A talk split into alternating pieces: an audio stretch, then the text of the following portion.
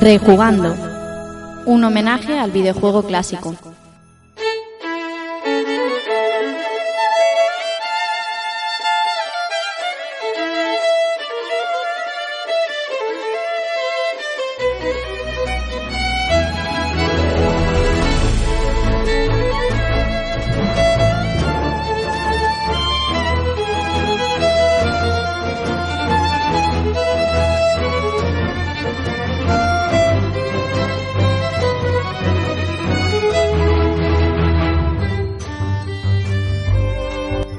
Amigos y amigas, sed bienvenidos a un nuevo episodio de Rejugando y recibid un saludo de quien os habla, Rafa Valencia.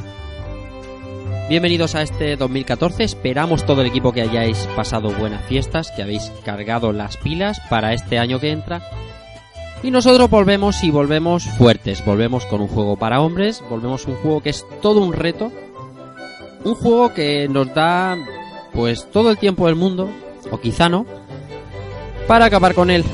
Hoy nos vamos a ir a Oriente Medio y hoy, como tenemos muchas, muchas cosas que contaros, voy a presentaros a los que van a ser hoy mis compañeros de camino.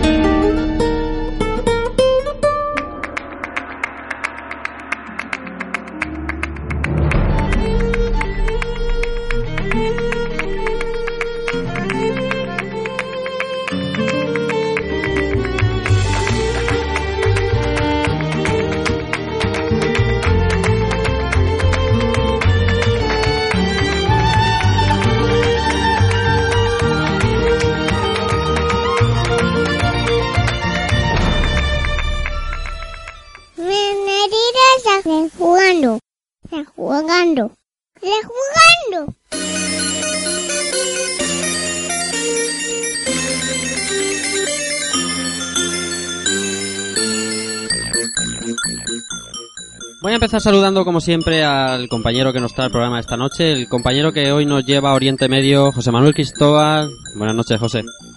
Buenas noches, ¿qué tal? ¿Cuánto tiempo sin venir por aquí? Pues la, la verdad que entre pitos y flautas, y como el de Street Fighter también te lo perdiste, sí que llevabas tiempo sin venir por aquí. ¿Y tú qué tal? Tú cuéntanos.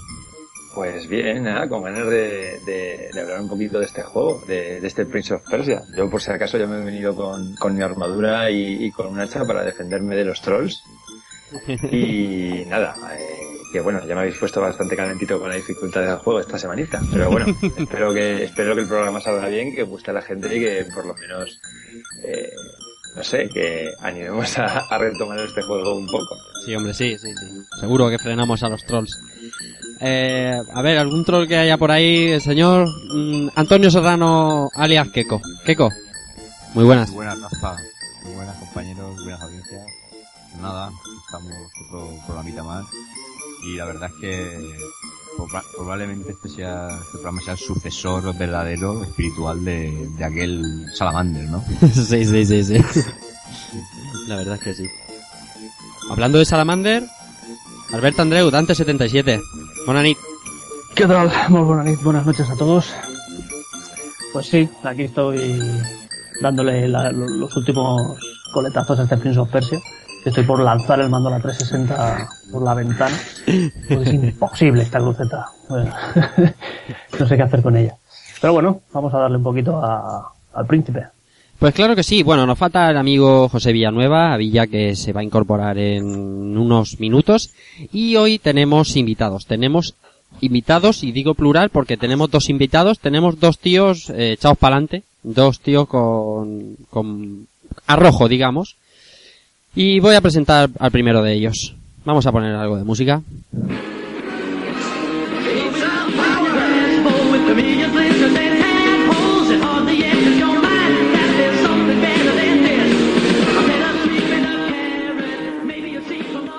Tenemos con nosotros eh, por primera vez en el programa y nosotros encantados de tenerlo al amigo Carles García, coorganizador de Retro Barcelona. Carlas, buenas buenas noches. Buenas noches, amigos. Eh, oye, Rafa, me encanta esta música que me has puesto para presentarme, tío. ¿eh? Ah, tío, es Un que poquito de Turtles in Time, Pizza Power. Hombre. Pues encantado de estar aquí, ya tenía ganas de, de venir a este vuestro programa. eh, soy uno de los miles de seguidores que tenéis.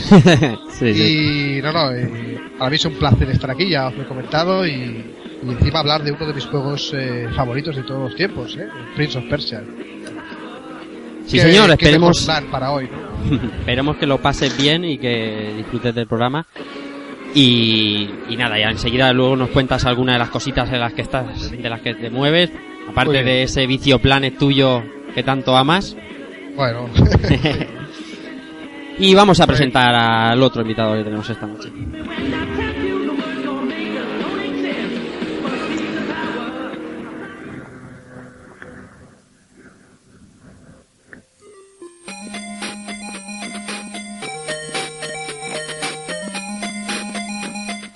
Pongo música de clásico, un clásico como Wonder Boy, para un hombre que se le ha ocurrido organizar una, estas ferias retro que tanto nos gustan a nosotros, eh, el organizador de Retro Albacete, Rafa Diegues. Rafa, muy buena. Hola, buenan- hola, buenas noches, buenas noches, ¿qué tal a todos?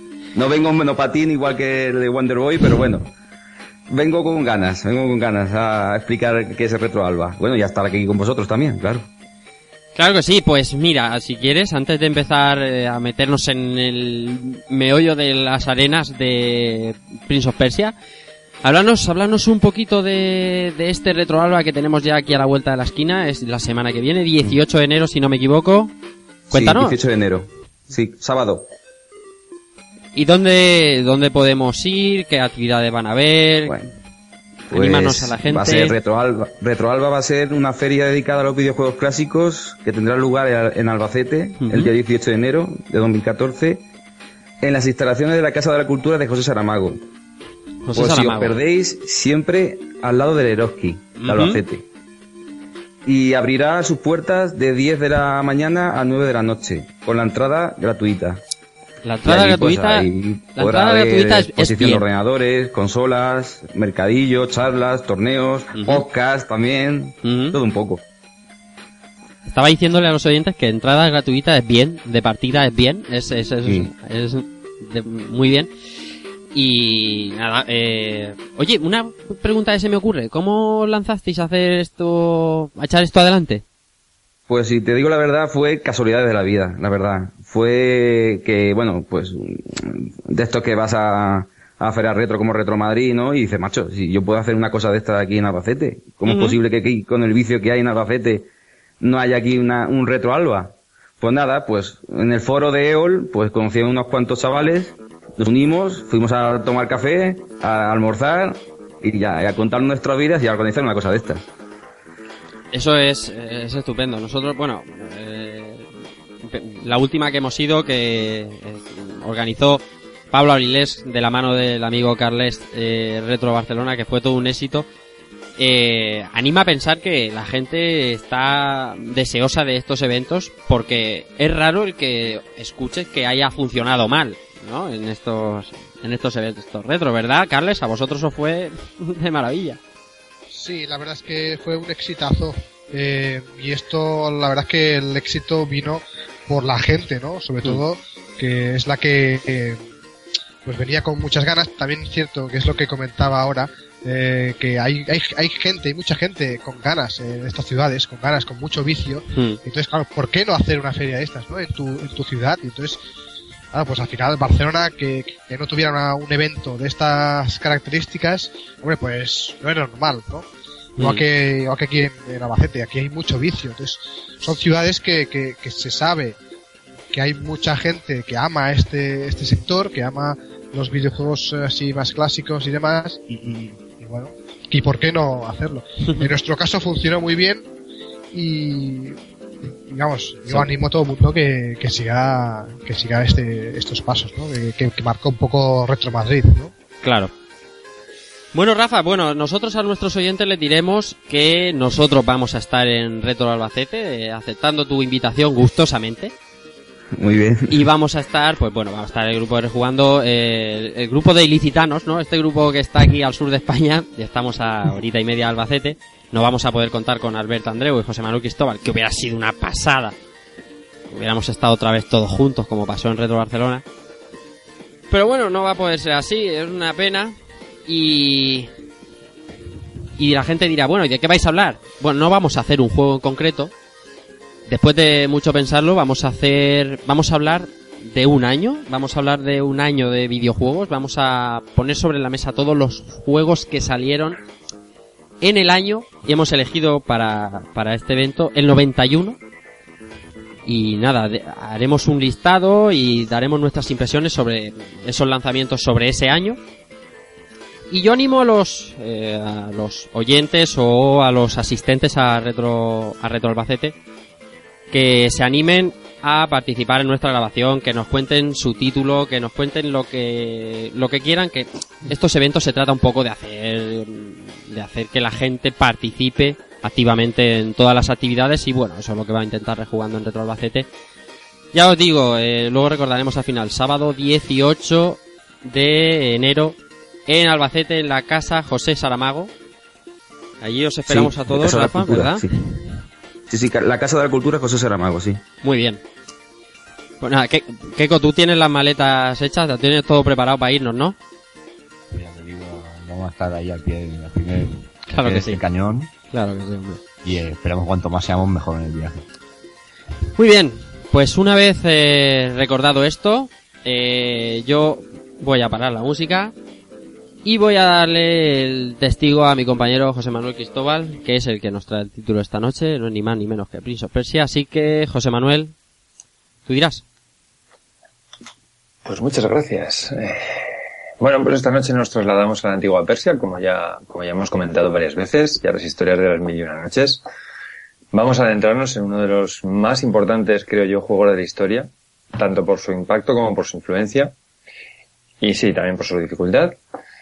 Así que nada, preparaos para saltos imposibles, cuchillas, pinchos, caídas, combates y sí, sobre todo muerte, mucha muerte.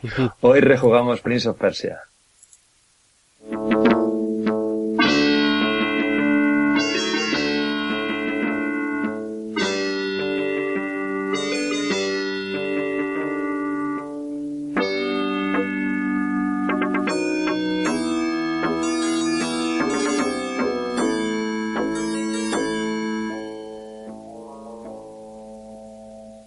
Pues sí, Prince of Persia, clásico entre los clásicos. Eh... Nada, José Manuel, empieza a contarnos cómo, cómo se crea este juego, de, de qué persona vamos a hablar, porque vamos a centrar el podcast en una persona fue la que llevó a cabo este juego, así que cuéntanos. Bueno, pues eh, para empezar lo, lo, que creo que es de recibo es empezar hablando del creador, porque siempre es un poquito lo que solemos hacer, bien hablar de la compañía, bien hablar de, la persona que está detrás de los juegos. En este caso no tenemos una gran compañía, tenemos un, a un publisher como Brotherboom que tiene cierta eh, trascendencia dentro del mundillo, sobre todo dentro del campo de los ordenadores. Eh, pero lo que sí que tenemos es una, persona muy destacada. Digo que no tenemos ninguna gran compañía detrás porque en este caso se trata de un One Man Army. Eh, todo el juego lo hizo Jordan Mechner, que es la, persona de la cual vamos a hablar. Eh, y además creo que es necesario destacar la figura de Jordan Mechner como uno de los posiblemente más importantes creadores de videojuegos de todos los tiempos. Y ya sé que esta afirmación puede sonar exagerada, pero bueno, eh, vamos a dejar que los hechos hablen por sí mismos para que luego al final de, de, lo que os voy a contar podáis evaluar esta afirmación por vosotros mismos. Mm. Muy bien, pues Jordan Mechner es un, es un neoyorquino que en estos momentos tiene 49 años. Eh, se inició como desarrollador de videojuegos eh, durante el tiempo que estuvo estudiando en la Universidad de Yale, ¿vale? Estos años vieron florecer varios trabajos que envió a varios publishers, pero que realmente no tuvieron trascendencia ninguna y además tampoco tuvieron la suerte de ser publicados. Entonces, bueno, él, él continuó su labor, más o menos eh, evolucionando de esta forma, siendo un desarrollador eh, como ahora consideraríamos indie. Y todo estuvo así hasta que desarrolló un juego llamado Karateka. Uh -huh. Esto ya creo que empezará a sonar un poquito más a la audiencia. Sí, sí. Bueno, ¿y qué es Karateka? Karateka es un juego que básicamente lo que hace es mezclar las plataformas con un juego de lucha. ¿vale? El resultado es algo muy parecido a una peli de artes marciales y sobre todo es, lo más destacable del juego son los combates. que son muy, muy realistas para la época, porque sobre todo cuenta con unas animaciones que son realmente geniales. De hecho, siempre que se hacen eh, rankings o menciones a los orígenes de, todo el, de, de toda la historia de los fighting games, este es uno de los títulos que siempre se, se suelen mencionar, este Karateka. Juego que además, por cierto, hace, hace relativamente poco, creo que fueron dos años, eh, tuvo un remake que se publicó en las plataformas digitales, creo que en casi todas. Está en Steam, seguro, y me parece que en PSN y en Xbox también lo podemos encontrar. Y además también está Jordan Mechner detrás, del, detrás de este remake.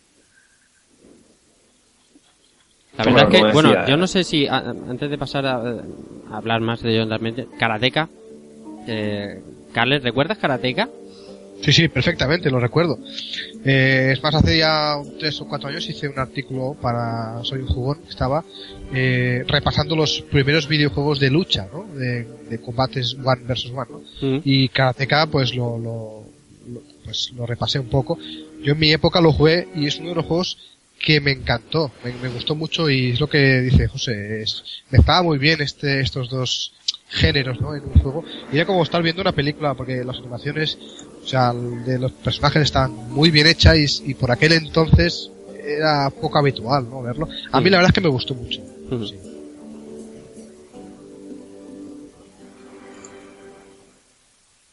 Bueno, José.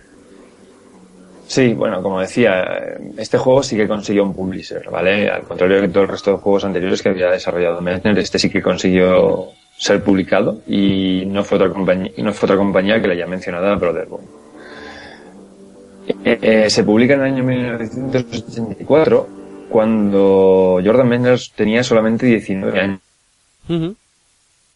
Recordad lo que vosotros estáis haciendo con 19 años, pues aquí el colega Metner ya había conseguido que le publicasen el primer videojuego que además había desarrollado, eh, él había desarrollado en su totalidad, que creo que es un, un hecho que es bastante significativo. Y además, simultaneando la labor de desarrollo de un videojuego como Karateka con sus estudios en la Universidad de Yale, que no es que estuviera estudiando un, no sé. Vamos. Sí, sí, ya, es que una- no es una universidad bastante, bastante exigente. Que no estaba haciendo un ciclo formativo ahí random, que estaba ahí en toda la Universidad de Yale. Sí, sí. Ujú. Con, todo con todos los respetos para los ciclos formativos. Si no, no, maravilloso, que yo me he hecho ahí uno estupendo. Bueno, que un poquito más hablando del- de, de Jordan Bender. Es destacable, es destacable que él no se tomase esta actividad como un modo de vida, ¿vale? Eh, sino prácticamente como un hobby, porque realmente lo que a él le apasiona es el cine. Y además es algo que no sorprende cuando vemos eh, su trayectoria laboral a lo largo de todos estos años, eh, tanto en juegos como en otro tipo de actividades que ha hecho, mm, también relacionadas con el medio, pero que no son exactamente videojuegos. Y además creo que es un dato que sí que, sí que merece la pena ser destacado.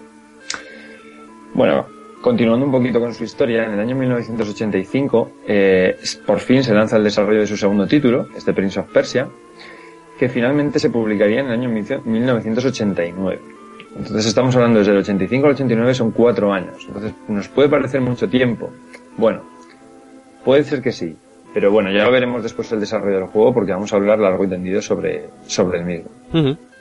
Bueno, una vez que una vez que se terminó Prince of Persia, ya saltamos todo lo que vamos a contar en el programa de hoy. Eh, eh, él diseñó y dirigió el desarrollo de la secuela de Prince of Persia 2, pero ya no fue el desarrollador principal. Para fue tal fue tal el éxito que había conseguido el, el título que hoy nos ocupa, al menos ya en el momento de ponerse a hacer la secuela, que ya Brotherboom puso un equipo de trabajo con bastantes profesionales a desarrollar y básicamente la labor que estuvo haciendo Metzner fue la de pues game design. ¿De acuerdo? Él se encargó de, de desarrollar todo el tema de, de niveles, sobre todo, la historia, eh, supervisó todos los diseños, tanto de las ambientaciones de las diferentes fases como de los personajes que aparecen en el juego.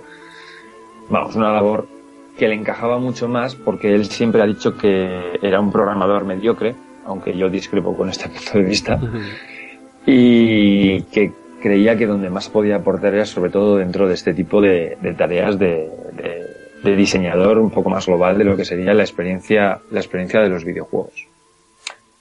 Un poquito más adelante, en el año 97 funda su propia compañía, ya con el objetivo de desarrollar videojuegos con, con un profundo carácter cinematográfico, que como ya hemos dicho era su principal pasión. Y el nombre de esta compañía no era otro que Smoking Car Productions. la cual es un nombre que probablemente no suene, Mm. porque no es una de las compañías más conocidas.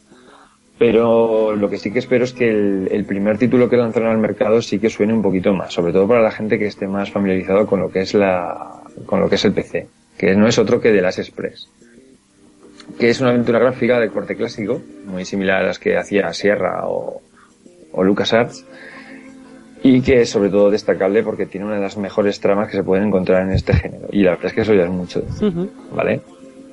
Es que este es un, este, la verdad es que es una, es un soberano, es un grandioso juego. Yo no he tenido la oportunidad de jugar The Last Express. Eh, Albert, que es muy de PC, Albert, tú eh, le has dado... Yo juraría que sí, ahora estaba, estaba repasando un poco las imágenes y yo jurar me suena, ¿vale? Porque además tiene un acabado gráfico bastante, bastante impactante para la época. Y, pero no recuerdo, la trama sí que no, no recuerdo. O sea, no, no, no tengo ningún recuerdo, Mm. eh, creo que ni, ni pasarlo. No sé si ni si estaba, si estaba en inglés, a lo mejor estaba en inglés, yo por esa época el inglés y yo nos llevamos fatal. Pero, pero sí que recuerdo, al ver las imágenes sí que lo recuerdo como, como eso, ¿no? Impactante gráficamente para la época. Sí, la verdad es que tiene, tiene un estilo que, bueno, luego comentaremos un poco la, la técnica que se que utilizó para, para trabajar este título, este Prince of Persia. Pero para, para desarrollar este Last Express, que es una, pues eso, una historia muy de un corte estilo Agatha Christie que se desarrolla en el Orient Express, eh, también asesinatos y todo ese tipo de, tramas, eh, utiliza una técnica que, por ejemplo, pudimos ver en la película, aquí estoy utilizando un dato un poco rebuscado, la, la película original de animación que se hizo del Señor de los Anillos, ¿la recordáis alguien? Sí. Ostras, Sí, sí. yo recuerdo una, no sé si será esa o no, pero Sí, bueno, es bastante... Bueno, no es demasiado buena, por decirlo de alguna forma. Bueno, la técnica, la técnica que utiliza es básicamente filmar actores y luego redibujarlos encima.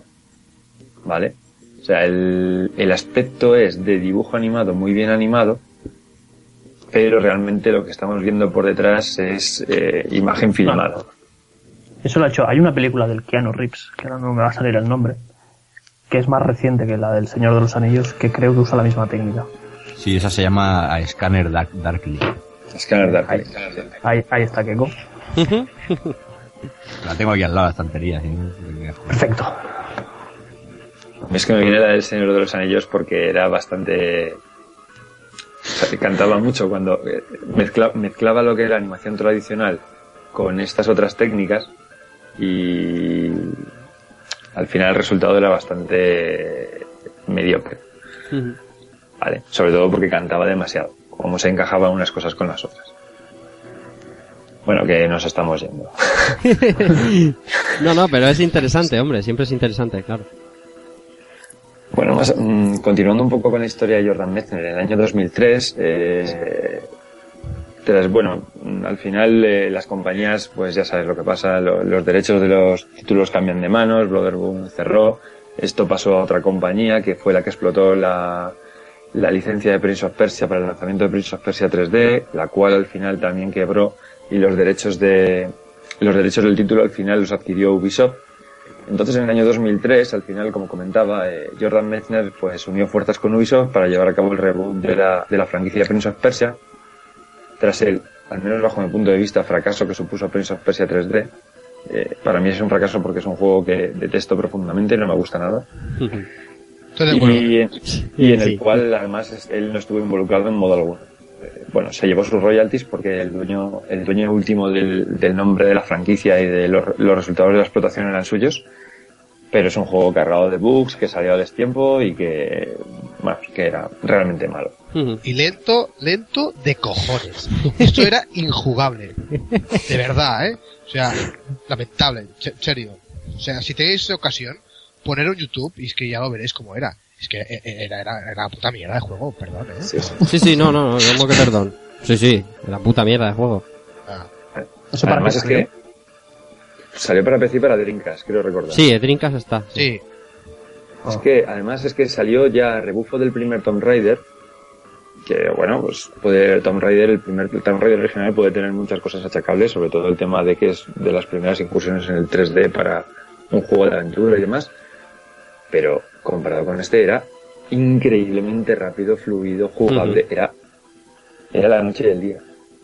Sí, sí, no, nada que ver. Pues que también es que incluso hasta era más bueno los Castlevania de 64 que sacaron, que mira que también eran malos.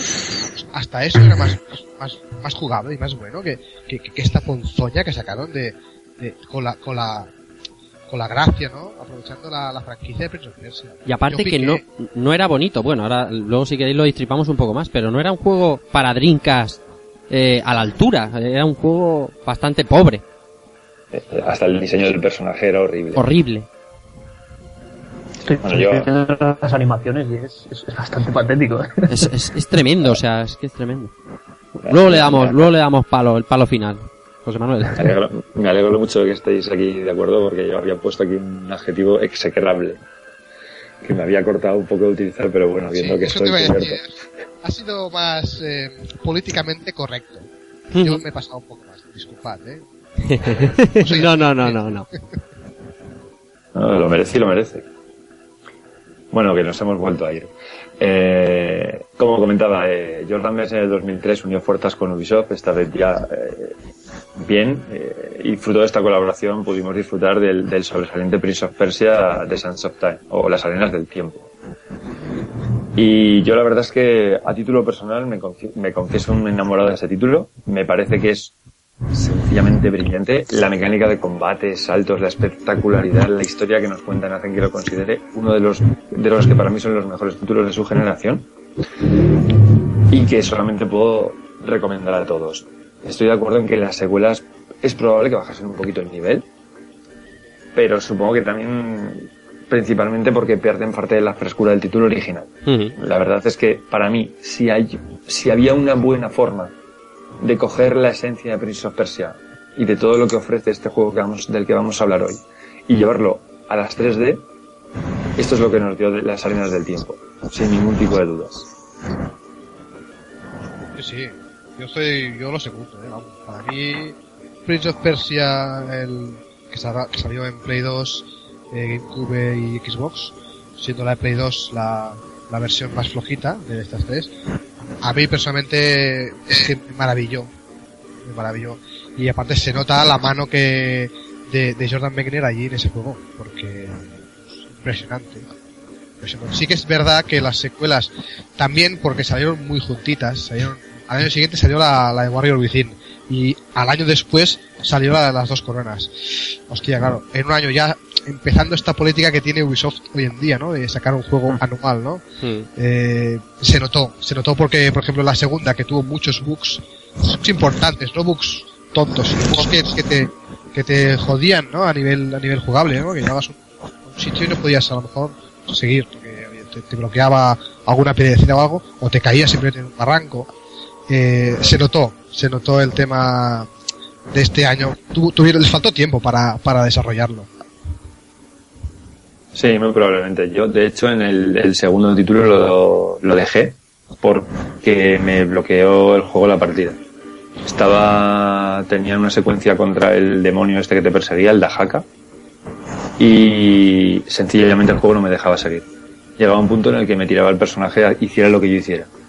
Tenía que retroceder, o sea, entrabas en una especie de inframundo que te perseguía este demonio, tenías que retroceder hasta otro punto y te salvabas, y llegaba un punto en el que el juego no me dejaba saltar. Sencillamente yo mm, hiciera lo que hiciera el, juego, el, el personaje se caía. Y llevaba un montón de juego ya avanzado y dije, no, sacamos, ya está. Pues, pues es una pena, ¿eh? Que, eh, digo, José, porque yo eh, te lo recomiendo que lo juegues, porque para mí el tema del Dajaka y tal es, es brutal. Lástima de estos bugs, pero para mí es un juegazo. Sí, oye, eh, os, os comento, se une a la conversación, a la tertulia, el amigo Villa, que eh, tenía que salir un momento. Villa, buenas noches. Hola, buenas noches, Rafa, compañero. Más vale tarde que nunca, ¿no? Aquí estamos cimitarra en mano. Claro que a sí. ver qué nos trae mi tocayo. Sí, señor. Bueno, José Manuel. Bueno, pues vamos a continuar un poco contando, contando la historia de Jordan Messner. Eh, hasta aquí es lo que, lo que vamos a contar a título de, a nivel de videojuegos. eh, finalmente en el año 2010 consiguió lo que nadie más ha conseguido hasta ahora, que es no es otra cosa que escribió el guion de una película sobre uno de sus propios videojuegos, escribirlo y que, le- y que se hiciera la película, que es lo importante. Y me estoy refiriendo a Prince of Persia The Sands of Time, una película que fue producida por Jerry Bruckheimer, dirigida por Mike Newell y protagonizada entre otros por Jake Gyllenhaal y, y Sir Ben Kingsley. La verdad es que no sé si habéis visto esta peli, imagino que sí, porque fue un blockbuster hace, hace un par de añitos o tres, pero a mí, a mí me parece una aproximación bastante digna, comparativamente hablando con otras películas de videojuegos. Bueno, es que, es que, es que esa frase te hace, es el comodín, ¿eh? Eso, comparativamente con otras películas de videojuegos. Sí, bueno, pero a ver, también quiero decir, a veces mm, yo creo que con el tema de las películas basadas en videojuegos o con, o con los propios videojuegos, muchas veces yo creo que nos la cogemos con papel de fumar. Ujú. Eh, creo que son medios distintos y muchas veces trasladar ciertas historias al cine es complicado. Sí. Porque para un videojuego te da para contar la historia muchísimo más extensa. Entonces, creo que a nadie con dos dedos de cabeza se le debería plantear o pasar por la cabeza coger la historia de un Final Fantasy estándar y trasladarlo a una película, porque sería un desastre. Bueno, Claro. un desastre o duraría veintitantas horas. La fuerza se- interior. Sería maravilloso. Qué- la fuerza interior, qué gran película, Keiko. Pero bueno, a lo que voy, eh, a mí me parece que a mí la película de Prince of Persia me gustó. Me gustó como película de aventuras, probablemente también porque estoy ya muy poco acostumbrado a ver películas de aventura de calidad. Y la última que recordaba que tenía un nivel aceptable para mí, eh, probablemente fuera La momia, y era el año 99. Esto ya es opinión personal, a uno le gusta el tipo de cine que le guste y alguien puede pensar que lo que estoy diciendo es una estupidez. Lo respetaré, estaré de acuerdo con su punto de vista. Eh, pero bueno, a mí me parece una, una adaptación bastante fiel y creo que una película bastante digna. No sé qué opináis vosotros. Yo, eh, a mí, para, para mí es un auténtico peliculón, me encantó, la fui a ver al cine. Para mí es una de las mejores películas que se han hecho de un videojuego. Y permíteme, José, que te haga un apunte, que te has dejado para mí a la actriz más importante de la película, Gemma Arterton. Esa preciosa princesa Tamina de Alamut, si no, si mal, Alamut, si mal recuerdo.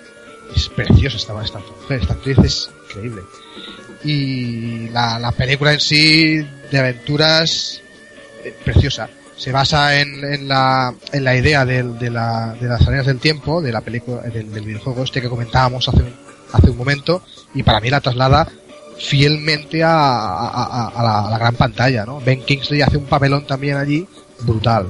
Para mí es una película Sí. que, que recomiendo a todo el mundo. Es más hace hace dos o tres semanas la dieron por la tele y fue líder de audiencia el viernes que la dieron. O sea que increíble Sí, también está muy bien, por ejemplo, el papel ahí con el comical relief que tiene Alfred Molina haciendo de, de Ahí bueno, está. eh, no sé, buhonero, usurero por ahí y tal, un poco cómico y tal. No sé, me pareció, eh, inicialmente cuando empecé a ver los primeros trailers, sí que es cierto que los tonos de, de- de- sobre todo el tono de color que le da, que la peli es mucho más marrón, Mm, más aproximado a lo que realmente es el juego casi original, lo que sería un- una temática basada en, en, pues eso, en Persia, en el desierto, en todo ese tipo de cosas. La verdad es que las, el, el juego de, de las arenas del tiempo es mucho más azulado. Y eso no, no encaja tanto una cosa con la otra, pero ciñéndonos pura específicamente a lo que es una película de aventuras, es espectacular y todas las coreografías de los combates y los saltos y, y los, y cómo, cómo trepa el personaje y todo eso, es muy Prince of Persia. Está, a, mí, me- a mí me encantó. Bueno, si nadie quiere apuntar nada más, eh, continúo un poquito hablando de Jordan Messner. Que bueno, además de, hacer guiones de cine y hacer conseguir que esos lleguen a, a ser una película y hacer videojuegos, pues también ha escrito varias novelas gráficas. eh, unas de ellas basadas en Prince of Persia, que no he tenido todavía el gusto de leer realmente, pero sí que sé que ha estado en los primeros puestos del ranking de ventas a nivel USA. Y lo que sí que he podido disfrutar han sido eh, uno de los dos diarios de desarrollo que ha publicado de los dos primeros títulos que, que desarrolló como, como programador de videojuegos, que son eh, Karateka y Príncipe de Persia. Y yo a título personal sí que quiero recomendar este último, el cual me he leído completo como parte de la preparación de este programa. y bueno, en realidad creo que ha sido más bien al revés. Eh, yo empecé a leerme, empecé a leerme este, este libro y aunque yo ya tenía inicialmente pensado hacer un, hacer un programa sobre Prince of Persia, eh, me resultó tan interesante, porque además yo también soy desarrollador, eh, y me, resultó tan, tan, como digo, tan interesante el, el poder ver reflejado, eh, aunque esté, aunque esté organizado como una serie de apuntes en un, en un diario personal, cómo fue el desarrollo de todo el videojuego, que al final eh, fue lo que me, me- me hizo priorizar este título sobre otros y, y homenajearlo antes que, como digo, otros juegos que también tengo elegidos para, para rejugando para más adelante. Ujú. Y cuéntanos por qué, cuéntanos eh, un poquito de ese desarrollo. Bueno, pues vamos a hablar un poquito de, de cómo, de cómo, de cómo evolucionó el desarrollo de este título, que como, que como veréis es una historia bastante compleja. Y quiero empezar destacando dos puntos, ¿vale? El primero de ellos es que Jordan Mechner quería ser cineasta, ¿vale? A él lo que realmente le, le apasiona es escribir guiones de cine. Y en segundo lugar, él no quería hacer otro videojuego, ¿vale? No quería hacer otro juego. Y quería ¿Perdón? ser cineasta. Coño, como Kojima. eh, bueno, él lo ha conseguido, ¿no? Él ha conseguido hacer un, ha Sí, conseguido hacer una sí, película. es de los pocos que ha conseguido. Además lleva licencia, su licencia al cine. Eso es. Sí, es una historia bastante, bastante paralela a la de, a la Hideo, a la de Hideo Kojima. Estoy de acuerdo en que Hideo Kojima ha tenido más éxito como creador de videojuegos que, que Jordan Mechner en, a, a título global, Ya. ¿vale? Pero a lo mejor sí que podemos interpretar que este personaje, este Jordan Mechner, sí que ha cons su carrera mucho más a lo que originalmente él pensaba que era dedicarse al cine. Bueno, como, que, como comentaba, él quería ser cineasta y, además él no quería hacer otro juego. Él había conseguido cierta trascendencia, bastante trascendencia, como veremos, eh, mediante Karateka, pero él no quería desarrollarse como actividad principal el desarrollo de videojuegos. Él quería escribir guiones y, y era lo que se quería dedicar. Bueno, afortunadamente Brotherboom consigue convencerle para llevar adelante un proyecto que, que ya había estado eh, comentando con varios contactos que tenía dentro de la compañía, que era un videojuego ambientado en las leyendas persas, sobre todo basado en las películas de, perdón, en el libro de las mil y una noches. Así pues, en, en 1986, con, con 21 años y con la universidad recientemente terminada, eh, Jordan Mechner se muda a California para iniciar el desarrollo del juego. Y como ya hemos comentado antes, el título y el desarrollo del juego concluye a mediados de 1989. Entonces estamos hablando que desde el año 85 que Broderburg consigue eh, convencer a Mechner, luego pasamos al año 86, que es cuando él se muda a, a California para, para comenzar el desarrollo realmente efectivo de lo que es el título, hasta el año 89, que es cuando se publica, pasan realmente mm, tres años. Entonces, mm, puede parecer mucho, ¿no? O sea, mm, para un desarrollo de un videojuego en ese momento, tres años es, es un, es un periodo de tiempo realmente largo. Mm. Bueno, creo que los, creo que los dos puntos que, que- que hemos indicado arriba, o que he indicado arriba, son bastante autoexplicativos, pero lo que vamos a hacer es profundizar un poquito más en ellos. Bueno, como ya hemos comentado, Jordan Mechner tomó la decisión de, de mudarse a California, ¿vale? Y, y su principal objetivo, aparte de llevar adelante el, el proyecto del título basado en las mil y una noches, que, que quiero indicar que el nombre original era como nombre código Bagdad, su objetivo real era simultanear eh, el desarrollo de este videojuego con el lanzamiento de su carrera como guionista. Entonces, bueno, realmente qué mejor lugar que California para hacer esto. Estás al lado de Hollywood, tienes ahí a toda, a todo el, a toda la maquinaria eh, de representantes, de contactos que te van a empezar a mover tu trabajo y poder tener al menos la posibilidad de que eh, uno de tus guiones puedan calar. Bueno, la cuestión es que se unieron varios factores que hacen que este, que este juego casi no llegue a ver la luz. En primer lugar, esto creo que es un dato bastante interesante. eh, Jordan Mechner, en ese momento, vivía de los royalties de las ventas que le proporcionaba el juego Karateka. ¿Vale?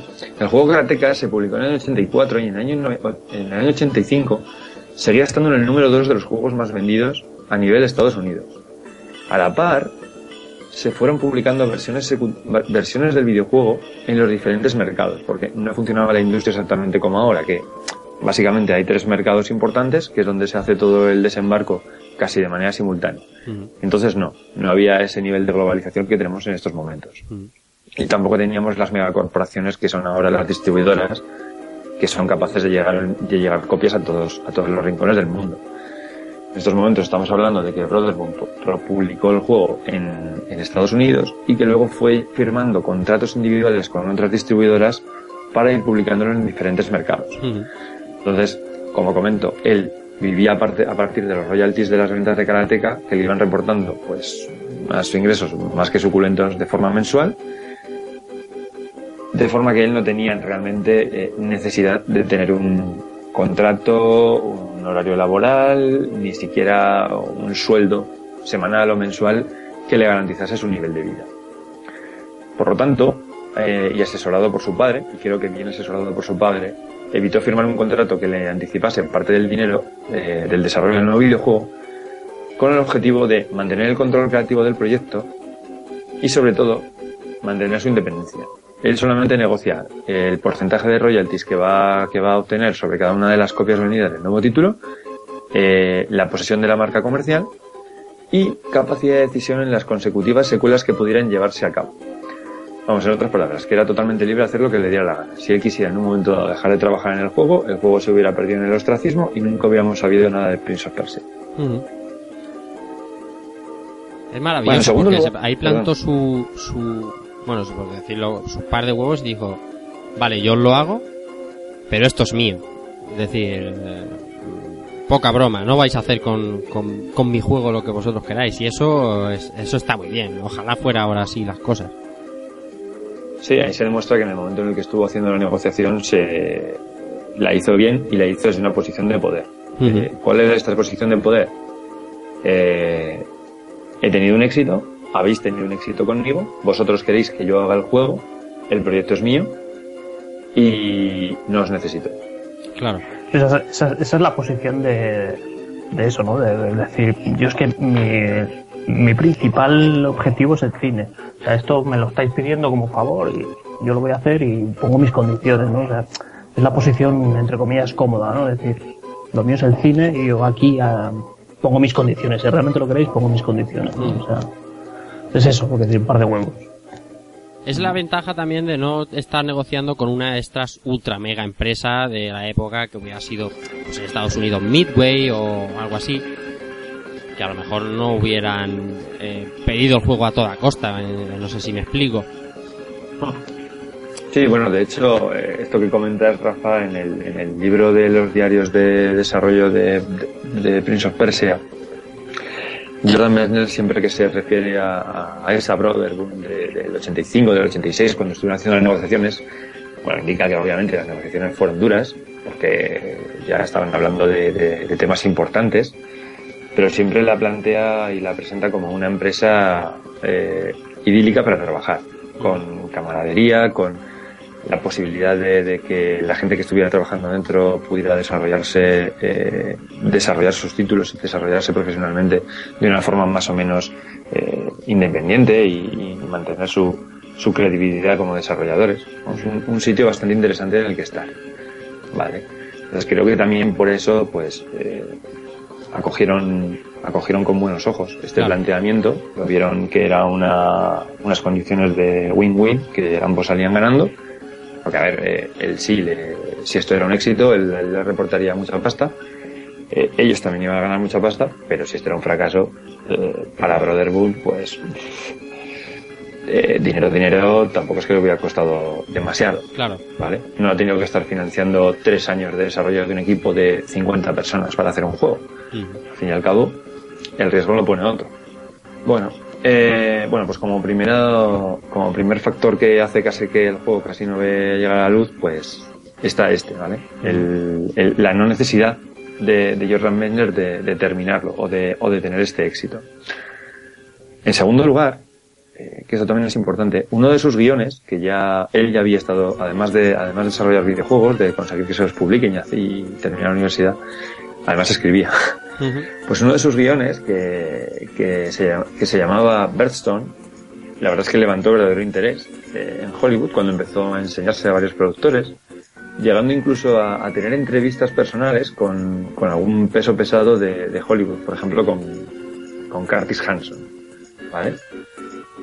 Entonces, ¿qué es lo que ocurrió? Pues que empezó a ver clara la posibilidad de dedicarse a ello, que era lo que realmente él anhelaba, y, empezó a apostar fuerte por su pasión como escritor, interrumpiendo el desarrollo casi medio año, ¿vale? Eh, como digo, en el periodo que fue desde el 87, hasta- desde junio del 87 hasta casi el primer trimestre del 88, y hablo ya de cabeza, esto viene todo en, este libro, prácticamente todo lo que se dedicó fue a, hacer entrevistas, a hablar con gente, eh, a contar el, el guion y a atender a las, a las oportunidades que le iba presentando su agente en ese momento.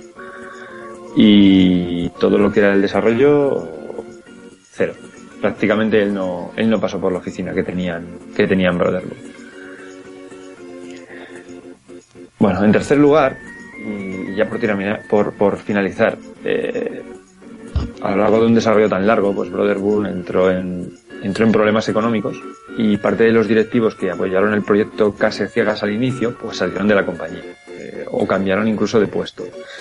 Entonces lo que tuvo que hacer después fue, eh, incluso llegó al punto de tener que renegociar parte del acuerdo al que, haya- al que había llegado originalmente a la baja, ¿vale? En vistas en que el título no terminaba de estar en las fechas que inicialmente había previsto, en que se iba retrasando mucho, en que estaba desarrollado por una única persona y tampoco tenía mucho control sobre lo que estaba haciendo, pues le presionaron para reducir el contrato sustancialmente. Eh, el porcentaje de, de beneficio que iba a sacar por copia se redujo y parte del control creativo, sobre todo en términos de, de marketing, de, de- branding, etcétera, pasó a Brotherhood, que además creo que al final eso fue también un éxito, una parte eh, que ayudó en cierto modo a que a que el juego saliese adelante. Bueno, pues como podemos ver, el desarrollo de este título fue, la verdad es que fue bastante complicado, ¿vale? Eh, pero todavía falta por mencionar la que para mí es la razón más importante de que casi lo condena al fracaso. Y es la siguiente. Prince of Persia, eh, al contrario de lo que se suele creer, no es un juego que se desarrollase originalmente para PC. El título se desarrolló originalmente para un Apple II, que es un ordenador que en el 89 está prácticamente condenado al ostracismo, principalmente por la aparición de otras plataformas más pujantes, como es el propio PC, e incluso por evoluciones de este mismo sistema, como es el Macintosh, que es un equipo que ya es más familiar para todos nosotros. Afortunadamente, eh, Brotherhood y el propio, y el propio lo vieron venir, y aunque finalmente sí que se lanzó originalmente y en primer lugar para la plataforma en la que se había desarrollado, que es este Apple II, sí que se empezó a comen- sí que se empezó a realizar un port para lo que es eh, los PCs, para MS2, que es el que todos conocemos, que fue lo que realmente provocó el, el verdadero éxito de este título. Bueno, Además, Eso- yo, yo, yo, perdona, eh, Sí, sí, Carlos. Sí que, sí que es cierto que yo el juego lo conocí en, en el Apple II, porque en mi, mi escuela de, de EGB de- usábamos en el aula de informática usábamos estos, estos equipos, Apple II, que nos enseñaron a, a usar la, ese, bueno, iba a decir lenguaje de programación, pero bueno, sí, eh, llamado Logo, ¿no? Igual también lo Ujú. conocéis, supongo, Sí. ¿no? sí, sí. Pues ahí en el aula, pues hubo un chico que trajo el juego y ahí fue cuando yo lo conocí, en, el- en un Apple. Porque en la versión de MS2 salió al año siguiente, efectivamente. Sí, señor.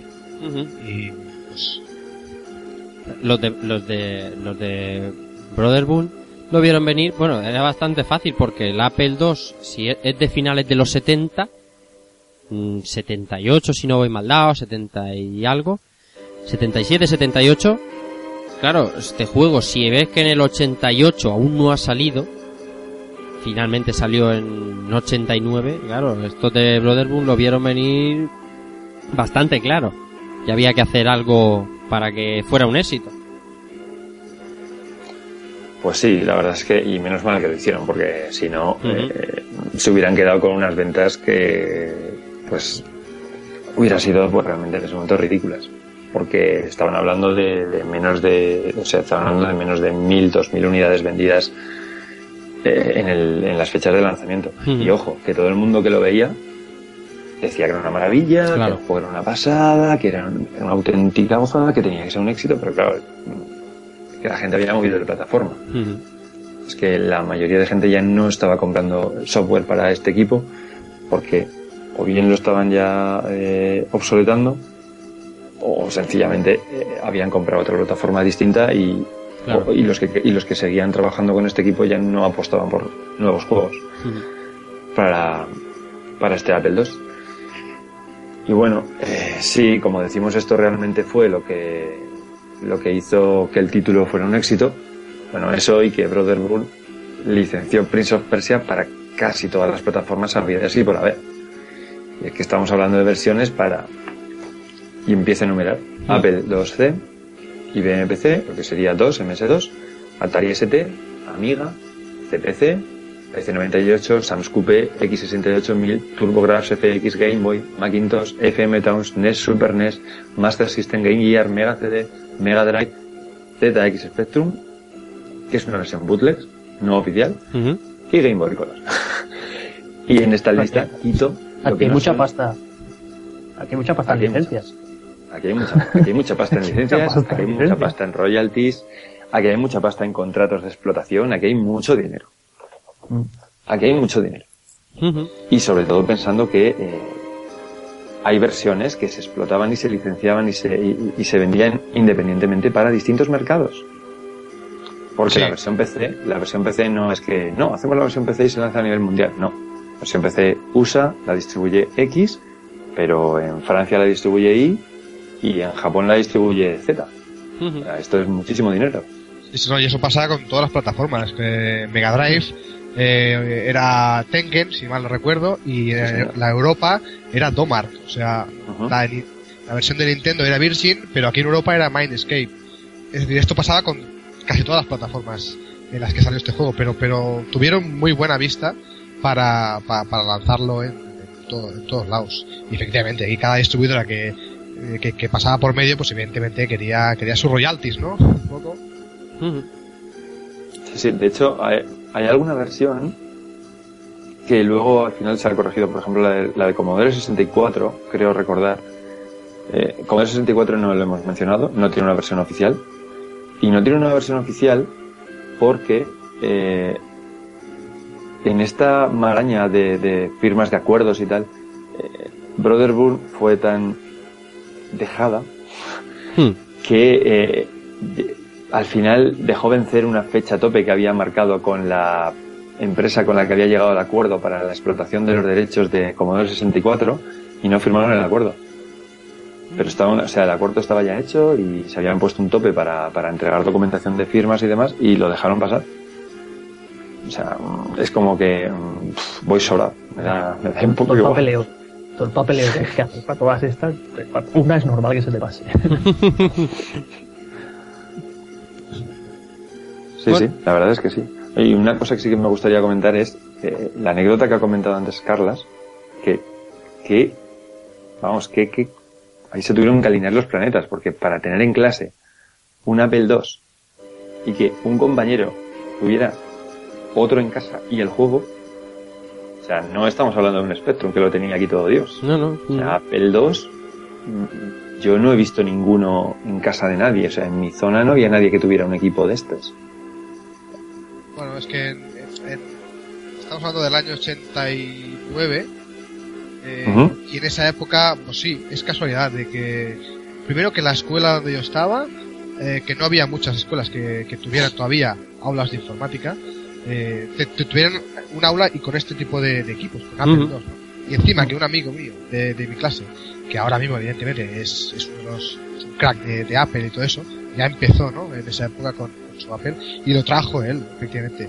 Pero no fue hasta el año siguiente, ¿eh? Cuando todo el mundo lo teníamos en, en- en PC, en MS2. Mm. Fue cuando explotó. Pero sí, era, era una casualidad.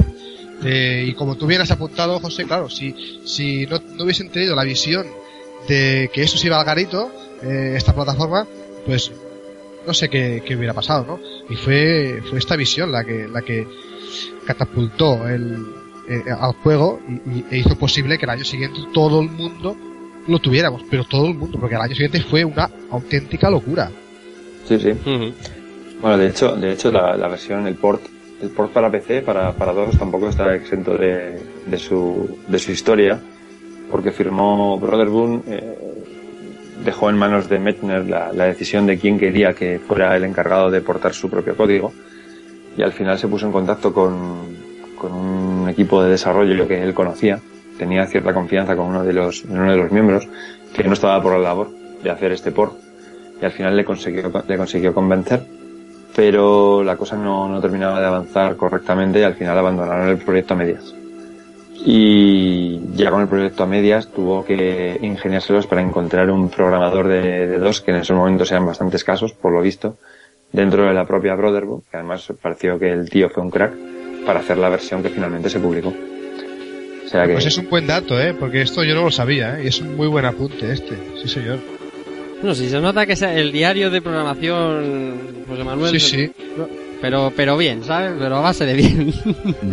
Ahí se nota que había estudio. Hay estudio, hay estudio. No, no, me ha, me ha encantado este dato, ¿eh? De verdad, ¿eh? No, no lo, lo, desconocía, ¿eh?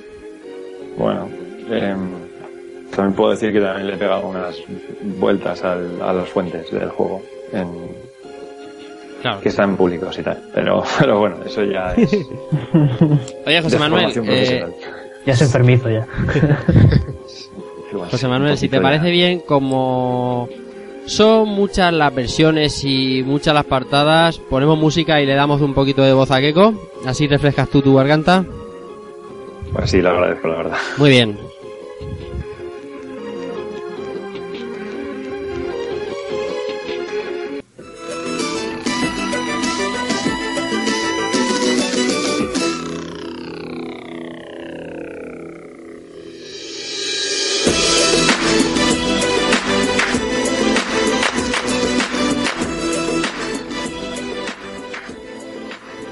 Bueno, Keiko, llega tu turno, llega turno de que nos hables de las portadas de estos Prince of Persia, que no son pocas, que son un montón.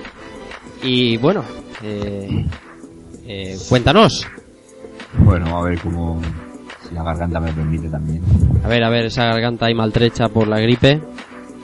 Vamos a ver. Vamos a empezar con, con la de Mega Drive. Esa, esa bendita consola. Uh -huh. Eh, bueno, nos encontramos con una imagen así un poco que, que canta mucho a antiguo, eso está clarísimo.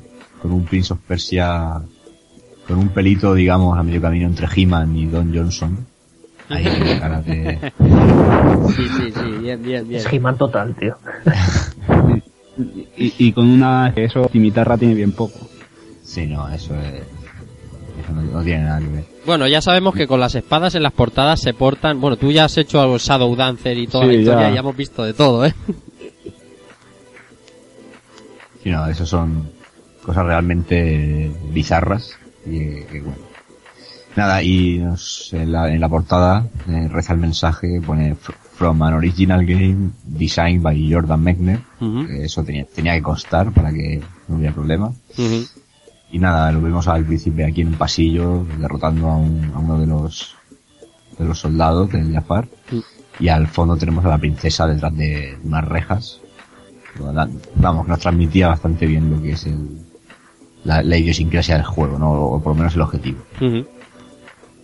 A mí no me gustaba nada esta portada, o sea, no, no me atraía, pero nada en absoluto. A mí tampoco, ¿eh, Rafa? Pero, pero, de estas que ves en el, vi- que en el, en el videoclub, bueno, yo ya sabía lo que era Prince of Persia, ¿no? Antes de verlo en Mega. Pero dices, pero, pero, ¿qué leña es esta? Es que es muy, es muy cómic, cómic, no sé si es ochentero, noventero, tipo Conan, ¿vale? El dibujo Ujú. ese, no sé, a mí me recuerda un montón a, al cómic americano tipo Conan. Sí, sí que tiene ese aire, o Excalibur, Excalibur 3000 o 2000 también. Sí, sobre Sí. todo por la chica, la princesa que está ahí, no sé. Y Me, lleva el sujetador y tanga Que y parece con- que sea una versión piratona del juego o algo así. Sí, yo te digo, a esa, a esa princesa, pones la foto de María Whitaker, eh, y además, Eh, el Carles, Carles es un fichaje con el tema de las mujeres, eh, me está dejando bien, bien. Bueno, Seguimos ¿qué, con más. qué, con más portadas. Bueno, vamos a ver, ahora continuamos con la de, con la de Mega CD. Ojo. en la que en la que tenemos una digamos una ilustración más eh, horizontal o, o apaisada en la que vemos al, al príncipe de espaldas eh, nada, visibilizando, digamos, el, el castillo entre nubes y demás. Y, y como no, otra vez más vuelve a, vuelve a rezar el, ese, ese lema que es A Game by Jordan Mechner. Eso no podía faltar. Eso es como hoy en día lo de, lo de Hideo Kojima en todos sus juegos. Pues. Sí, sí. En esta portada el príncipe había ido al gimnasio, ¿no? Sí, sí. Sí, se había hecho ahí unas cuantas dominadas de más. Había hecho el, el- el método Osmin, pescado, agua y ensalada. Ay, madre mía. Me encanta. Este, a Keiko es que a veces se, se le- se le va. se le va. Me encanta. Es un crack el tío. El caso es que sale la, la silueta entre las nubes del visir. Sí, eso iba a decir yo ahora, que estaba viendo ahí detrás de lo de Sega y tal, la Eso forma es. de la cara y a los lados de Mega CD las manos. Es un poco, no sé, es, un- es como, no sé, es imaginativa. Representativa sí que es, y bonita también, lo que- pero bueno, sí. Es- se inventa un poco porque, bueno, se ve las afueras de un palacet de, de Oriente, pero vamos. No sé. Era, era muy de- esto era muy típico de la época, de, Sí. de que cuando encargaban a un ilustrador hacer la portada de cierto videojuego, eh, se tomaban muchas licencias. Bueno. Cada, cada versión podía tener un traje distinto el personaje o, o tener una estética completamente diferente a lo que vemos en el juego. Como era una época en la que los videojuegos no se tomaban demasiado en serio, por decirlo de alguna forma. Eh, cada uno lo hacía un poco a su libre albedrío y algunos eran más acertados que otros, pero Pues sí. Más portadas. Bueno, nos vamos ahora a la de Game Boy. Esta también es bastante curiosona. Sí. Y la más, de las más coloristas, la que tenemos un plano central con, con Jafar y la princesa. Un Jafar con una cara de... De Fernando Tejero, que alucinas. Sí. sí, estaba buscando algún símil, pero joder. Eh, una cara de Sapiro que, que tira para atrás. Mientras vemos a, en la, en la esquina inferior derecha vemos a- al príncipe, un príncipe que, que tampoco le vemos la cara, en el suelo blandiendo su espada contra un soldado. Y bueno, aquí ya vemos, esta- es una de las portadas también más características, ¿no? Sí. La línea general, y ya empieza a mostrarnos toda la iconografía y el logo mítico, y como no, en grande, by Jordan Mechner. Ujú. Esta portada es como que hay dos ilustradores. Yo veo a la chica bastante bien dibujada. Pero el príncipe, el príncipe y el, y el, y el, y el enemigo, parece ahí, venga, corre, que no, sé qué poner en esa esquina. Y hace un dibujito ahí rápido y el, y el príncipe la cara también le falla un poco, ¿no? Como hay dos o tres ilustradores en esta, en esta portada. Más portadas, Keiko. Bueno, decir que esta también fue la que, si no me equivoco, se usó también en NES. Sí. Ujú. Bueno, ahora nos vamos a ir a la de Super Nintendo, que también es bastante, bastante curiosa. Eh, con un estilo de dibujo, bueno, aquí, aquí vemos a un, a un príncipe ya quizá más parecido al del juego, pero con un montón de ropa, un chaleco, ropa por dentro y demás, eh, turbante en ristre, y con un Jafar monstruoso de fondo y la princesa. Y a mí, en cierto modo, A mano. menos el, el príncipe y la princesa me recuerda a Yoshitaka Amano, Claramente. pero una barbaridad. Claramente. Y Yoshi- parece una ilustración de Yoshitaka Mano, pero clarísimamente. No sé. Incluso ese personaje que, que aparece debajo de la princesa también muy... No sé, yo, yo lo veo muy a mano todo. O sea que... Para mí Nada. es la mejor, la mejor portada. Posiblemente. película. Para mí, eh, porque es que aparte esta eh, venía de la, de la, de la Super Famicom, que era vertical, la, la, la- la ilustración, y en la versión PAL era más horizontal, y te recortaron un poco. Pero para mí es, sin duda alguna, la mejor portada que del juego. Ujú. Si no, por lo menos, desde luego, es... Yo creo que la más bonita o más pictórica, por decirlo así. Podría ser. Bueno, ahora pasaríamos a la... Esta que sería la de PC. Si no me equivoco. Sí, señor. en la que tenemos a e- es- el planteamiento de la ilustración digamos que es parecido al que hemos comentado al de Game Boy volvemos a tener un plano central de, de la princesa y Jafar un Jafar que parece más Lawrence de Arabia o Sandokan que otra cosa Sí.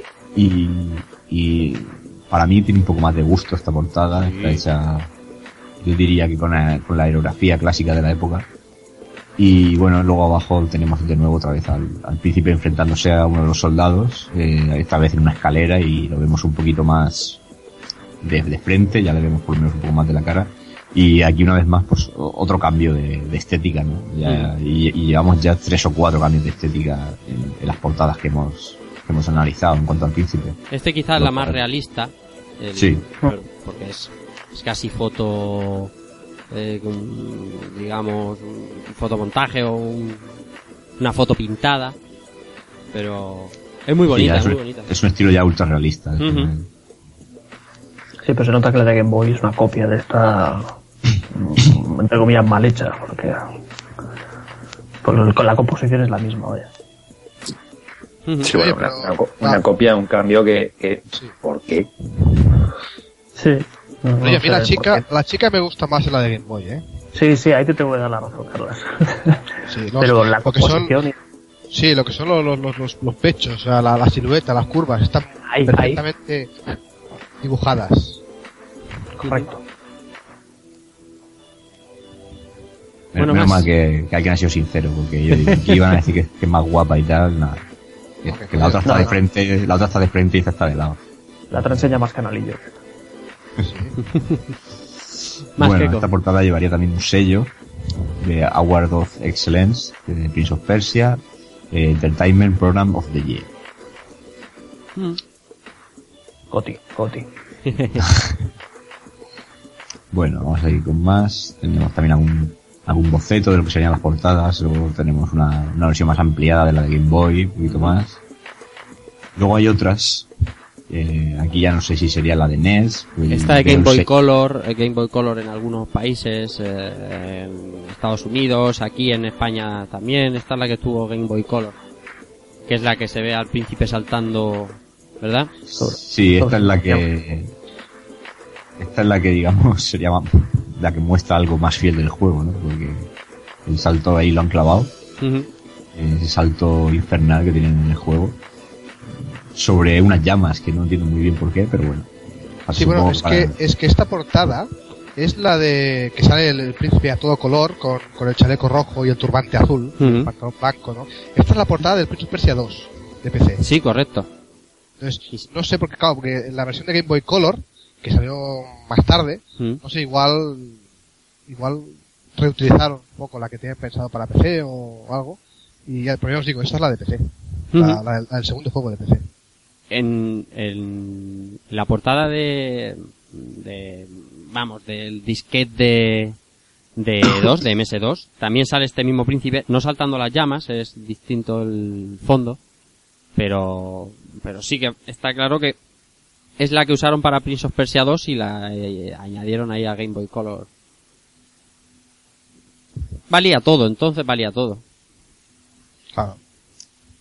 Sí, ahora ahora lo vamos a comprobar con la siguiente portada, que creo que también es de, de Game Boy, pero de Japón, en la que vemos un estilo totalmente eh, anime de los 70 o de los 80, eh, y, y luego con un coloreado muy de, de Hudson Soft, muy de Aventure Island, de esas portadas míticas, eh, en el que vemos al, al príncipe totalmente de blanco, eh, a punto de repalar por uno de los precipicios del- de este laberinto, con los pinchos de fondo y con calaveras así en plan cómicas. Y muy, eso, con una cara muy, muy manga, por decirlo así. Sí. O sea, una interpretación más. Luego tendríamos la portada que decías tú, Rafa, la que está saltando con otro, con un fondo totalmente, pues, una especie de mosaico en cuadrados y poco Eso más. es. Es- Esta es más diseño gráfico que otra cosa. Y bueno, y luego Y- tenemos una serie de variantes, ¿no? De la Claro. de CD, la de, la de Super Nintendo ya en la versión japonesa con, con todo el arte completo que es, es bastante espectacular. Es que, es que, es que lo de Super Nintendo en Japón, No, desde luego se aparecen personajes que, que- que yo no termino de saber si, si salen en el juego, pero verdad muy espectacular, unos tipos así que parecen como, como si fueran eh, zombies o así mu- musculosos, eh, una, una villana con, Ujú. con la cara tapada y, una, y una, un esqueleto debajo. Muy, muy espectacular, la verdad. Una, una, una buena ilustración para tener de, de caja. Pues sí. Ahí nos queda la última, que es la de la Madre de me queda una, una de relevante.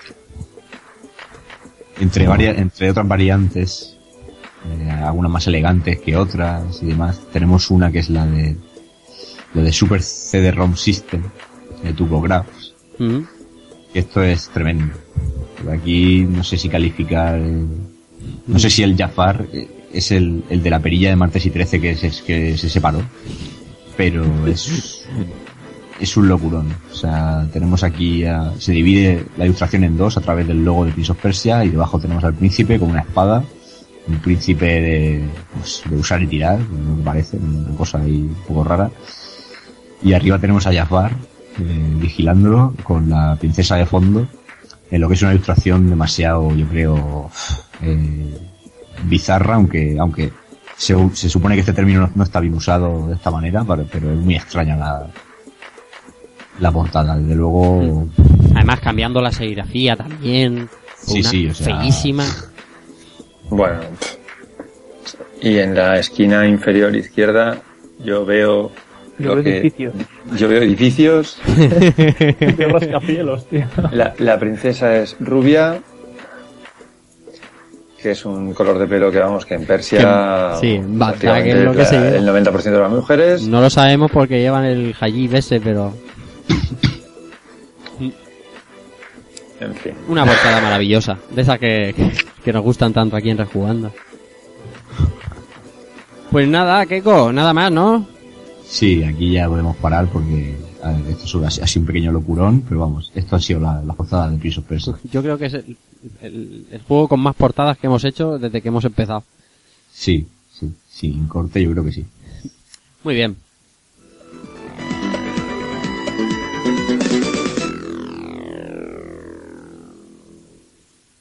Bueno, ahora vamos a dejaros con un poquito de música, vamos a algo de reescuchando y enseguida volvemos.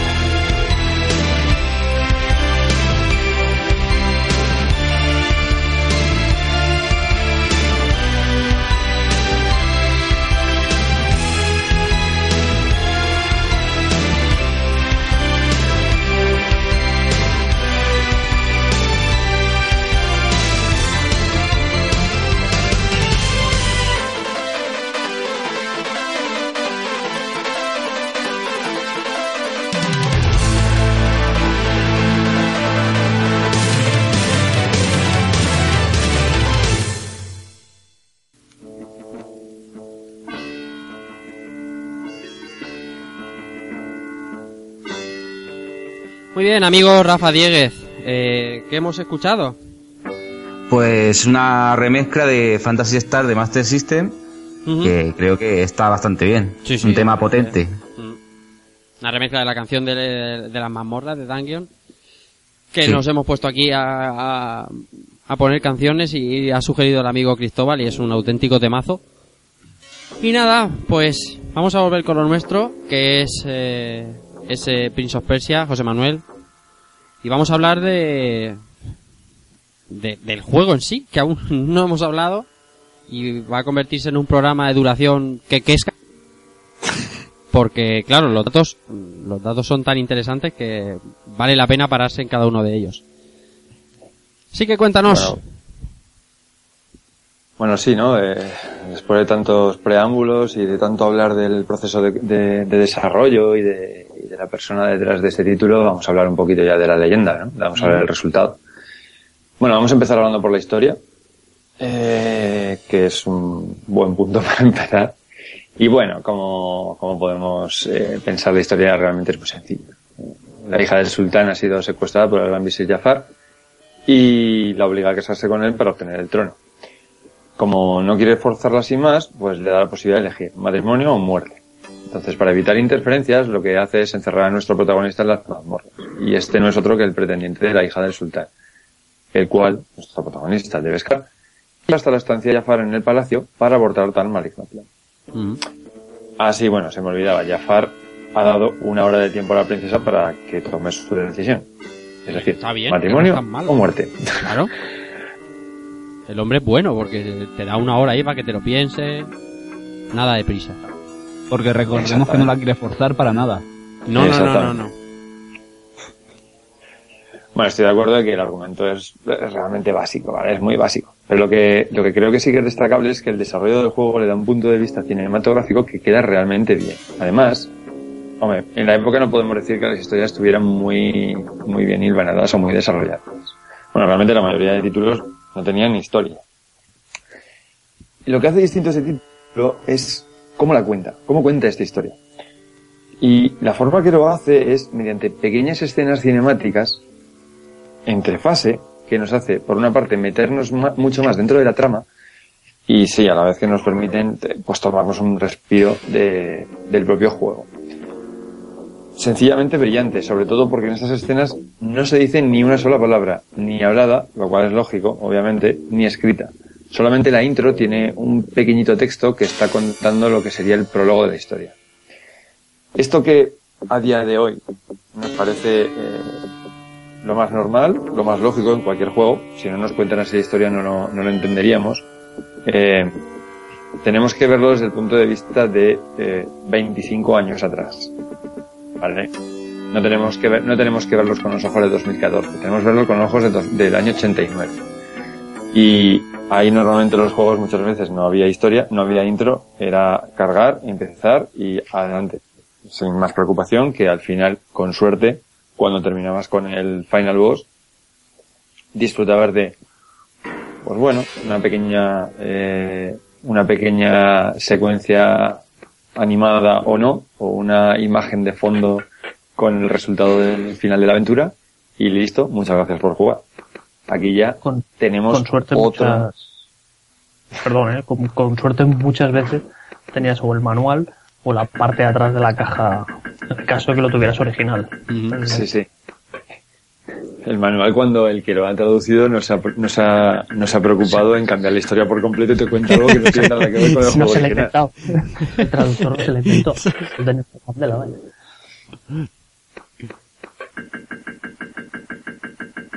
Muy bien.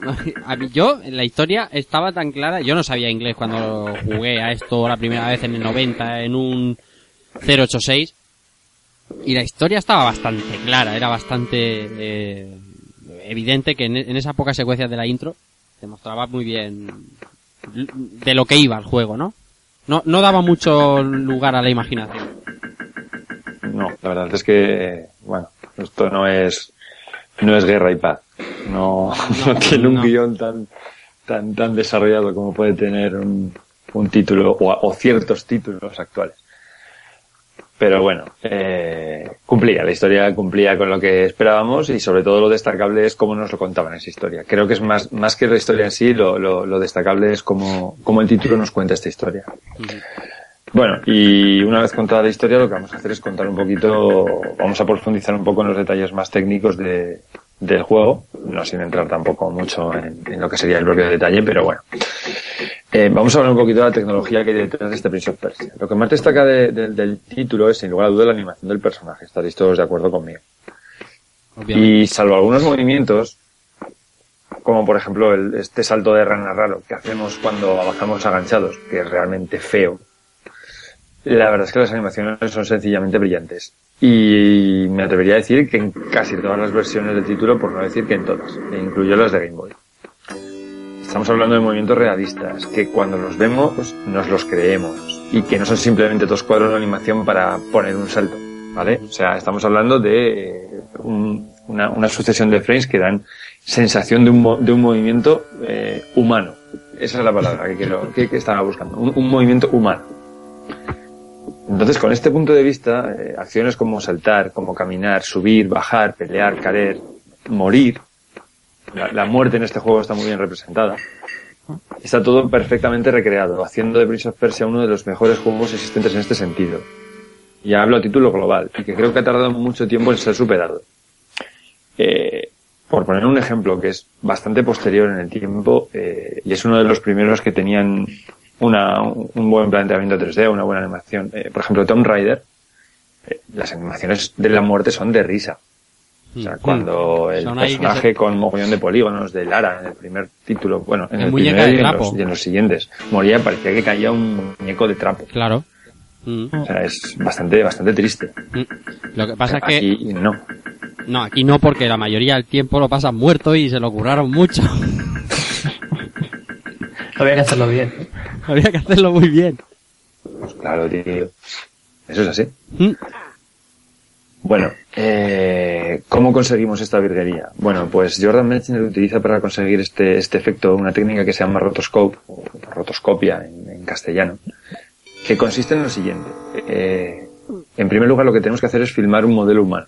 ¿vale? Filmar, es coger una cámara de vídeo, grabar un modelo que haga los movimientos, y luego lo que hacemos es postprocesar esos frames a posteriori, transformándolos en cuadros de animación y en píxeles, al fin y al cabo, ¿vale? Bueno, eh, en estos momentos es de dominio público que utilizó a su hermano como modelo para el príncipe y le grabó con una, con una Super 8 en varias ocasiones y además lo, lo destacable es que los vídeos están disponibles en YouTube para, para poder echarles un vistazo. Y es bastante banal para mí, para los que, yo creo que para todos los que jugamos el juego en su momento. Eh, cuando, cuando vimos por vez primera estos vídeos, eh, ver, a, ver al hermano de Jordan Messner hacer estos mismos movimientos que hace el juego y ver representadas todas las secuencias de subir, una, subir a un nivel superior o descolgarse, eh, caerse, por ejemplo, patinar, eh, cuando, el- cuando se da la vuelta, cuando estás en carrera y te giras hacia atrás, ver todos estos movimientos grabados en vídeo y ver cómo se trasladaron al juego, te deja realmente sin palabras.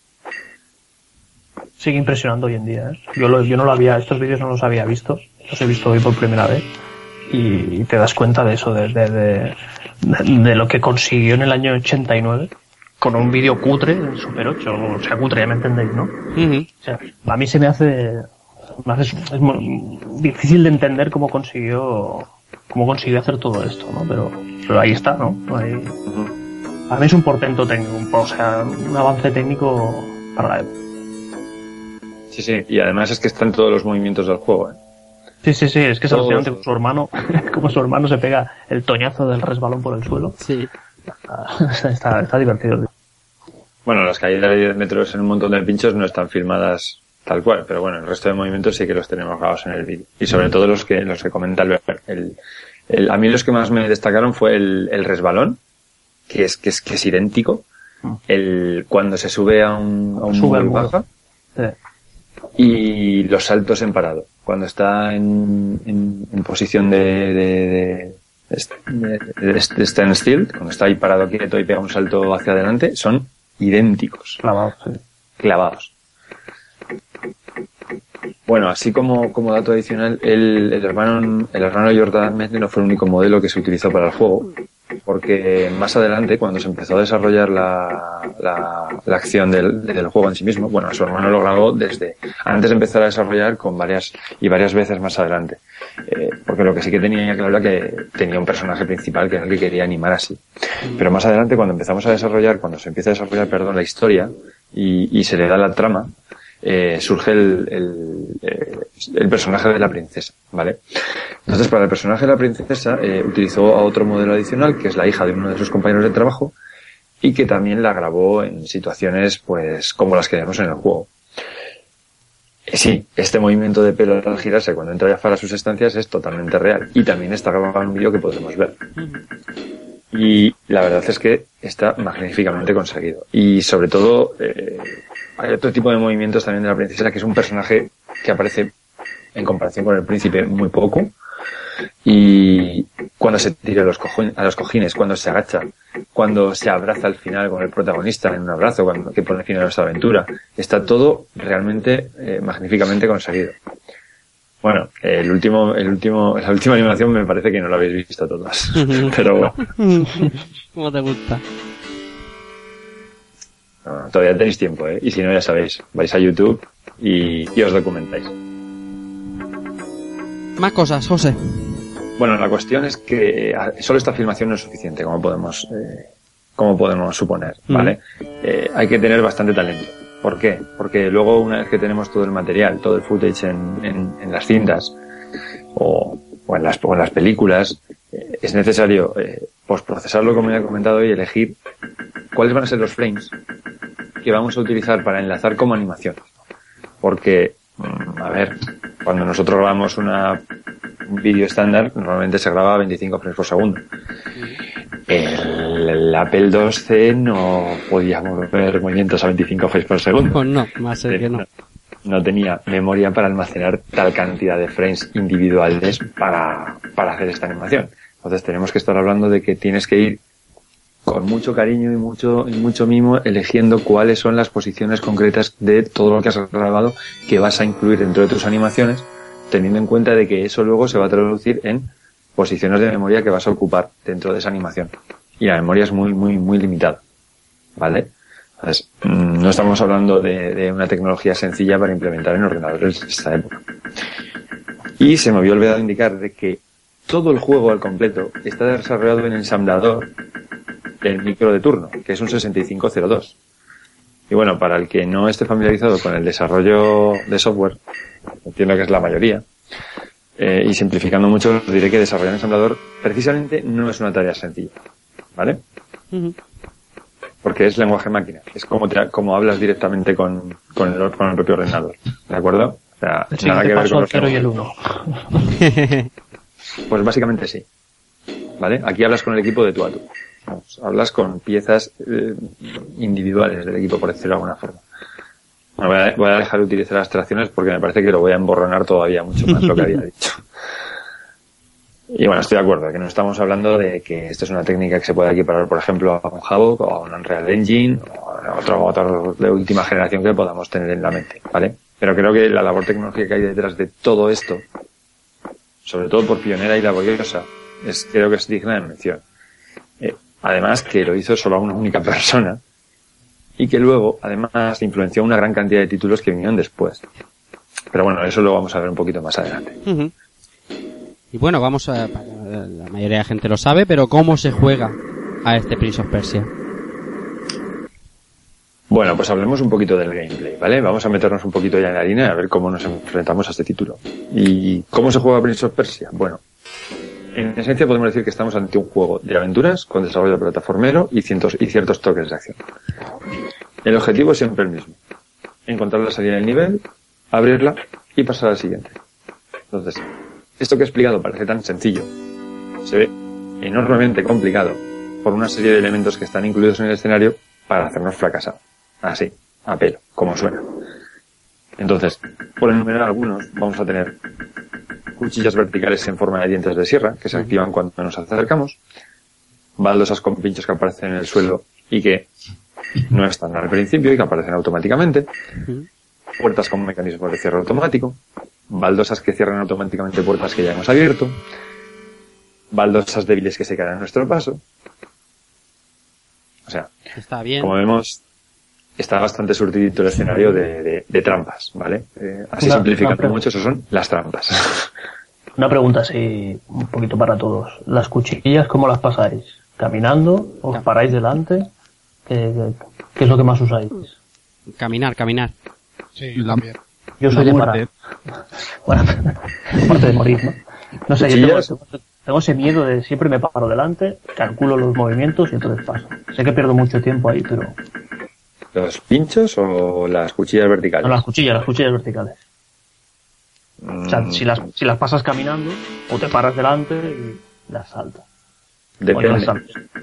Depende si es una sola, depende de dónde está, depende si hay dos juntas. Claro, claro. Hay algunas que es mejor ir corriendo y hacer un salto que te vayas de las dos. Porque aquí José Manuel ha apuntado los, los, las trampas que nos plantea el escenario, pero la, la complicación viene en la combinación de ellas. O sea, Claro. que en una pantalla te metan tres o cuatro combinadas de manera que, que tu, que tu único destino sea la muerte. Cuanto antes mejor. Ya es que esos niveles a lo mejor ya no he llegado. Sí. Por, ej- por ejemplo, eh, el último que hemos mencionado, las, las baldosas que son débiles y que se caen. Bueno, he dicho que se caen en nuestro paso. Eh, error. Eh, Error. Si estamos debajo y saltamos, Caen encima. también caen. Y nos caen encima y nos hacen daño.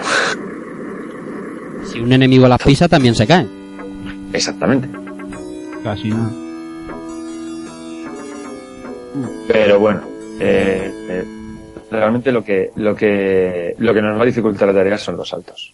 ¿Vale? Eh, ver, los niveles son laberínticos, pero sin llegar a la extenuación. No son excesivamente complicados. No son demasiado grandes y la verdad es que encontrar el mecanismo de apertura de la puerta de salida y la propia puerta no es un problema demasiado grande. ¿Vale? Está muchas veces, muchas veces a- en, algunos, en algunos niveles entramos, salimos en el inicio del nivel y en la pantalla siguiente está la puerta de salida, aunque cerrada.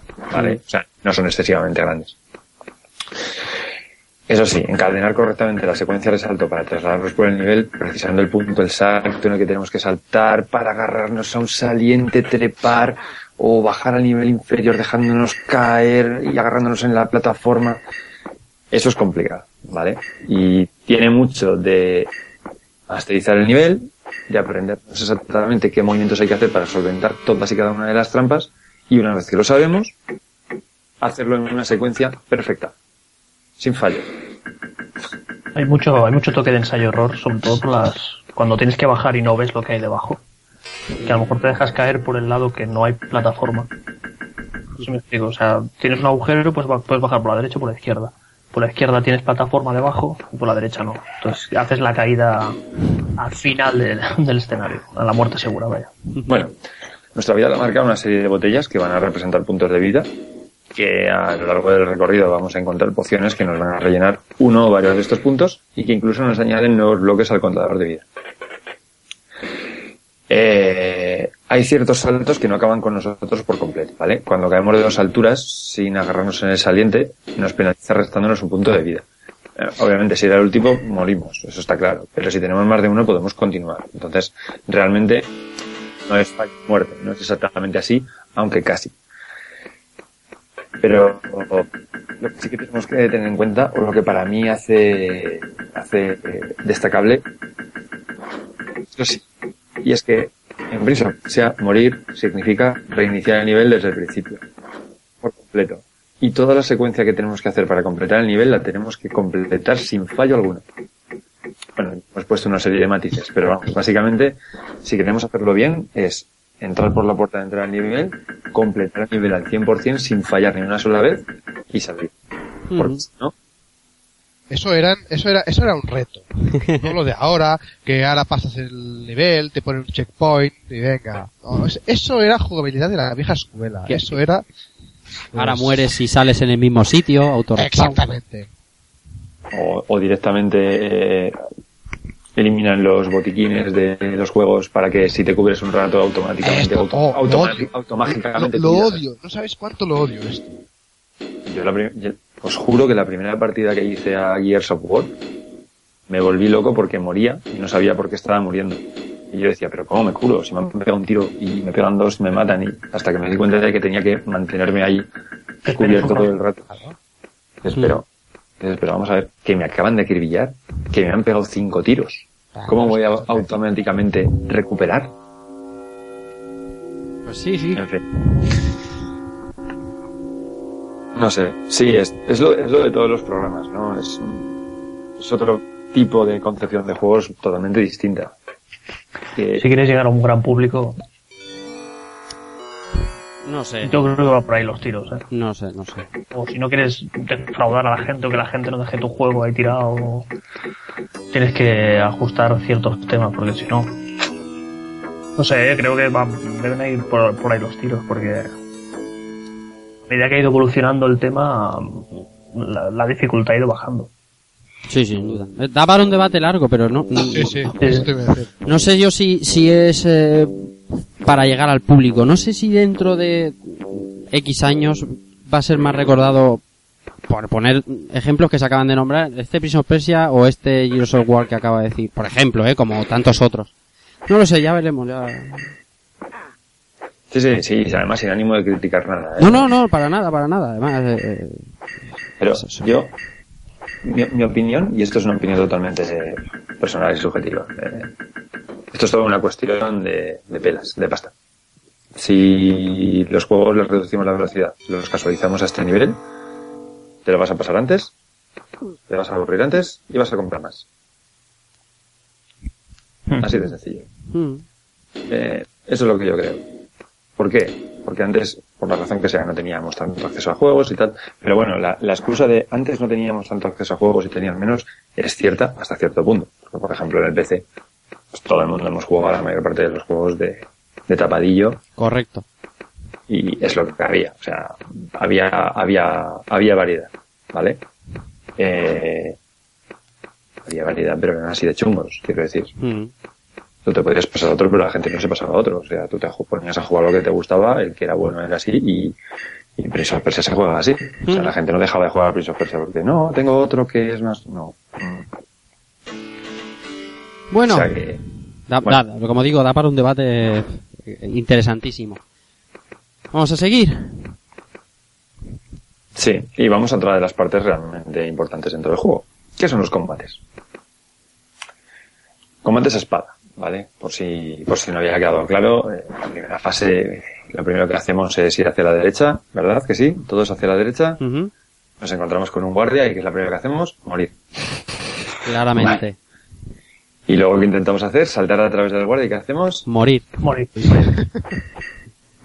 Lo que siguiente hacemos es irnos hacia la izquierda e ir a encontrar la espada, que es lo que nos va a permitir enfrentarnos a los guardias. Bueno, que sepáis que de este guardia se puede pasar sin, sin matarlo a espadazos, ¿eh? Que lo sepáis.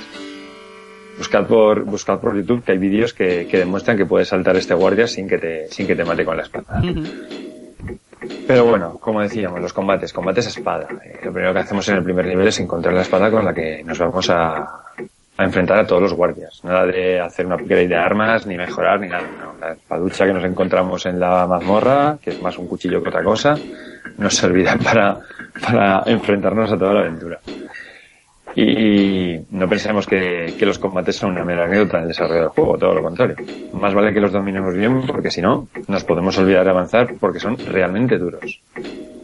Doy fe. Bueno, realmente, una vez que conocemos la mecánica de los combates, nos damos cuenta de que son menos complicados de lo que a priori o inicialmente nos parece. ¿Vale? O tal vez no. Pero bueno, yo creo que sí. Realmente, una vez que le coges un poco el tranquillo, no es tan, no es tan fiero el león como lo vi. Y bueno, ¿cómo, ¿cómo funciona este combate? ¿Vale? ¿Cómo funciona el combate dentro de Prince of Persia? Bueno, pues se rige por los siguientes patrones. El combate es uno contra uno a espada en un plano en 2D. ¿Vale? Pues como todo el juego. Nada, nada nuevo aquí. Podemos avanzar y podemos retroceder. Vamos a poder dar estocadas, podemos cubrirnos de las estocadas contrarias y podemos contraatacar. Bueno, salvando, salvando las distancias, de acuerdo, es muy similar al esgrima. Es- en realidad esta es la fuente principal que utilizó Jordan Mechner para, para, para inspirarse, para inspirarse, pero bueno, obviamente todo mucho más sencillo. Lo que, lo que sí que tenemos que dominar, casi, casi como respirar, es el O sea que, ¿de qué se trata? Pues separar un ataque y a continuación responder con el momento de ataque. Sí, ya sé que suena de perogrullo, lo sé, pero, pero insisto, si no queremos perder una de, las, una de nuestras preciadas botellas de vida, más vale que la dominemos esa técnica, porque es lo que nos va a permitir terminar de forma rápida con los guardias. Si no, si nos empezamos a alejar, acercar, intentar golpear mucho, mm, no lo conseguimos. La forma más sencilla es eh, estar un poco a la defensiva y re- repeler y rápidamente hacer el ataque. Y casi, casi, casi se comen todas. Y no porrear el botón. No, No, no, no, desde luego. no es más, te, te expones mucho más. Sí, sí, es de el momento justo y el, el toque justo. Es. Exacto. Estás demasiado alejado y no le llegas. Entonces, Ajá. ¿qué ocurre? Que él sí que te llega a ti, porque te has adelantado. Haces aspavientos y el otro te da. Claro. Bueno, en cuanto vemos un enemigo, lo que hacemos es ponernos en guardia, ¿vale? Hagamos lo que hagamos. Cuando entremos en una pantalla donde tengamos un enemigo frente a frente, el príncipe saca la espada. Tenemos un botón para poder eh, volver a envainarla. Podemos hacerlo. Y si intentamos pasar de el, guardia saltándolo sin sacar la espada, nos mata de un único golpe. Eso siempre es así. O sea, no nos, no nos preocupemos de hacer eso porque no sirve. Bueno, luego veremos que eso tiene un matiz. Entonces, durante el combate, lo que sí que podemos hacer es retroceder a nuestros enemigos, ¿vale? Nosotros podemos ir lanzando estocadas, previsibles desde lejos, y podemos hacer que las repelan. Entonces, tenemos que tener en cuenta que cuando repelemos una, una estocada, retrocedemos del impacto, ¿vale? Entonces, ¿qué podemos hacer? Podemos hacer que los enemigos se caigan por huecos del escenario, muriendo, o cayendo a niveles inferiores. Entonces, como ya no está en nuestro mismo plano, podemos envainar sin ningún tipo de problema. Ujú. En esta situación es la única situación en la cual podemos evitar los combates, ¿vale? Bueno, sí, hay ciertas zonas de los escenarios que son opcionales, no tenemos por qué pasar, normalmente nos van a dar una, una mejora de vida o similar y no tenemos por qué eh, recorrerlas, pero eh, hay combates que son obligatorios, no podemos, no podemos evitar eh, tener ese combate. Entonces, solamente haciendo esto, tirando al enemigo al, al nivel inferior, podemos hacer un pequeño truco para evitar, ¿vale? Al final no vamos a ganar demasiado porque es muy complicado. Eh, es una solución que es, es casi más aleatoria que otra cosa porque tenemos que eh, forzar mucho a, a- a tirar al otro a base de que nos, nos pare los, los golpes. Pero bueno, como digo, podemos tirarlo al nivel inferior, guardar la espada y pegar un salto y pasar por encima de él y seguir. De forma que otro se queda atrás y no nos persigue. Ujú. Corre. Entonces, bueno, como podemos ver, el sistema de combate es bastante más complejo de lo que podríamos esperar en un juego de la época, ¿vale? Es difícil y sí que esto, pues la verdad es que supone un verdadero reto. Y los enemigos, hombre, no son muy numerosos. Creo que el número está bien ajustado. Pero hay bastantes, ¿vale? Sí. Vamos a tener que enfrentarnos a tres a lo largo de toda la aventura, no. Hay bastantes más. ¿Y cuáles son? Cuéntanos cuáles son los enemigos que nos vamos a cruzar en nuestra aventura. Sí, bueno, aquí para el tema de los enemigos sí que me gustaría que, que comentásemos un poquito entre todos los, los enemigos que aparecen en el juego Mm. y cuál ha sido nuestra experiencia con ellos. Vale, eh, en primer lugar tenemos a los guardias estándar, Ujú. que, bueno, no se diferencian en el juego original mucho más que sencillamente por eh, color en la indumentaria. Y aparte del color en la indumentaria, también lo diferencia el número de toques que aguantan. Ujú.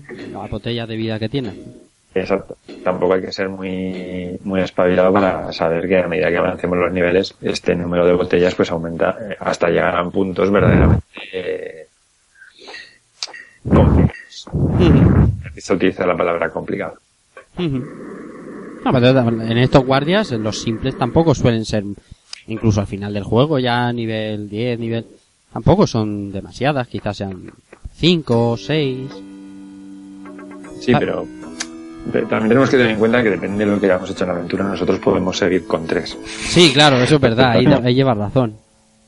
Hay que ser un poco monger Sí. para, para no coger las botellas de mejora, sí. pero podrías haberlo hecho. Entonces sí que es cierto que cada vez que vamos avanzando más, pues eh, repelen más ataques, eso sí que es cierto, eh, tienen más vida y eso es lo que básicamente les hace más, eh, más eh, fieros, más difíciles de pasar. Ujú. Luego nos apuntas Guardia Gordaken. Sí, este es un, es una, solo aparece una vez en el juego Sí. y es una, es una versión después de Navidades de uno de estos guardias que parece que ha tomado muchos polvorones y turrón. Y básicamente es un engorde de píxeles brutal, que el tío nos aparece en un nivel que además es muy cortito Sí. y que tiene bastante, pues que casi el doble de vida que los guardias normales, es más un, un boss que otra cosa. Pero realmente las mecánicas son iguales que las de cualquier guardia. Lo destacable es que tú estás acostumbrado a vértelas con un tipo de enemigo siempre y de repente te encuentras este que parece que ha crecido. y asusta bastante. La primera vez que lo ves te quedas un poco roto, la verdad. Tenemos también a los esqueletos. Ojo, los esqueletos. Bueno, a ver, los esqueletos no son complicados, pero son unos pesados. Son muy pesados. O sea, lo primero es que el, lo, lo más destacable del esqueleto es que ya está muerto, ¿vale? Claro. Entonces, no, obviamente no lo podemos matar. Entonces, Con ¿qué una ocurre? cola de fénix siempre. Hombre. es, es un chiste malo. Lo Sí, es un poco... Bueno, vale, hasta luego. Eh, bueno, los esqueletos, como decía, a ver, están muertos, no los podemos matar. Entonces llegamos a una cierta fase en la cual nos encontramos que hay un esqueleto en el escenario que ya habíamos visto anteriormente, solo que este tiene una espada al lado. Eh, y la primera vez que pasamos por delante no pasa nada. Solo que cuando volvemos a la pantalla se levanta y nos ataca. Y dices, anda, qué sorpresa. No solamente se ha vuelto a la vida, sino que encima tiene conciencia de cuándo me tiene que atacar. Pues bueno, la primera vez probablemente mueras, porque son un poquito más duros que los guardias, Sí.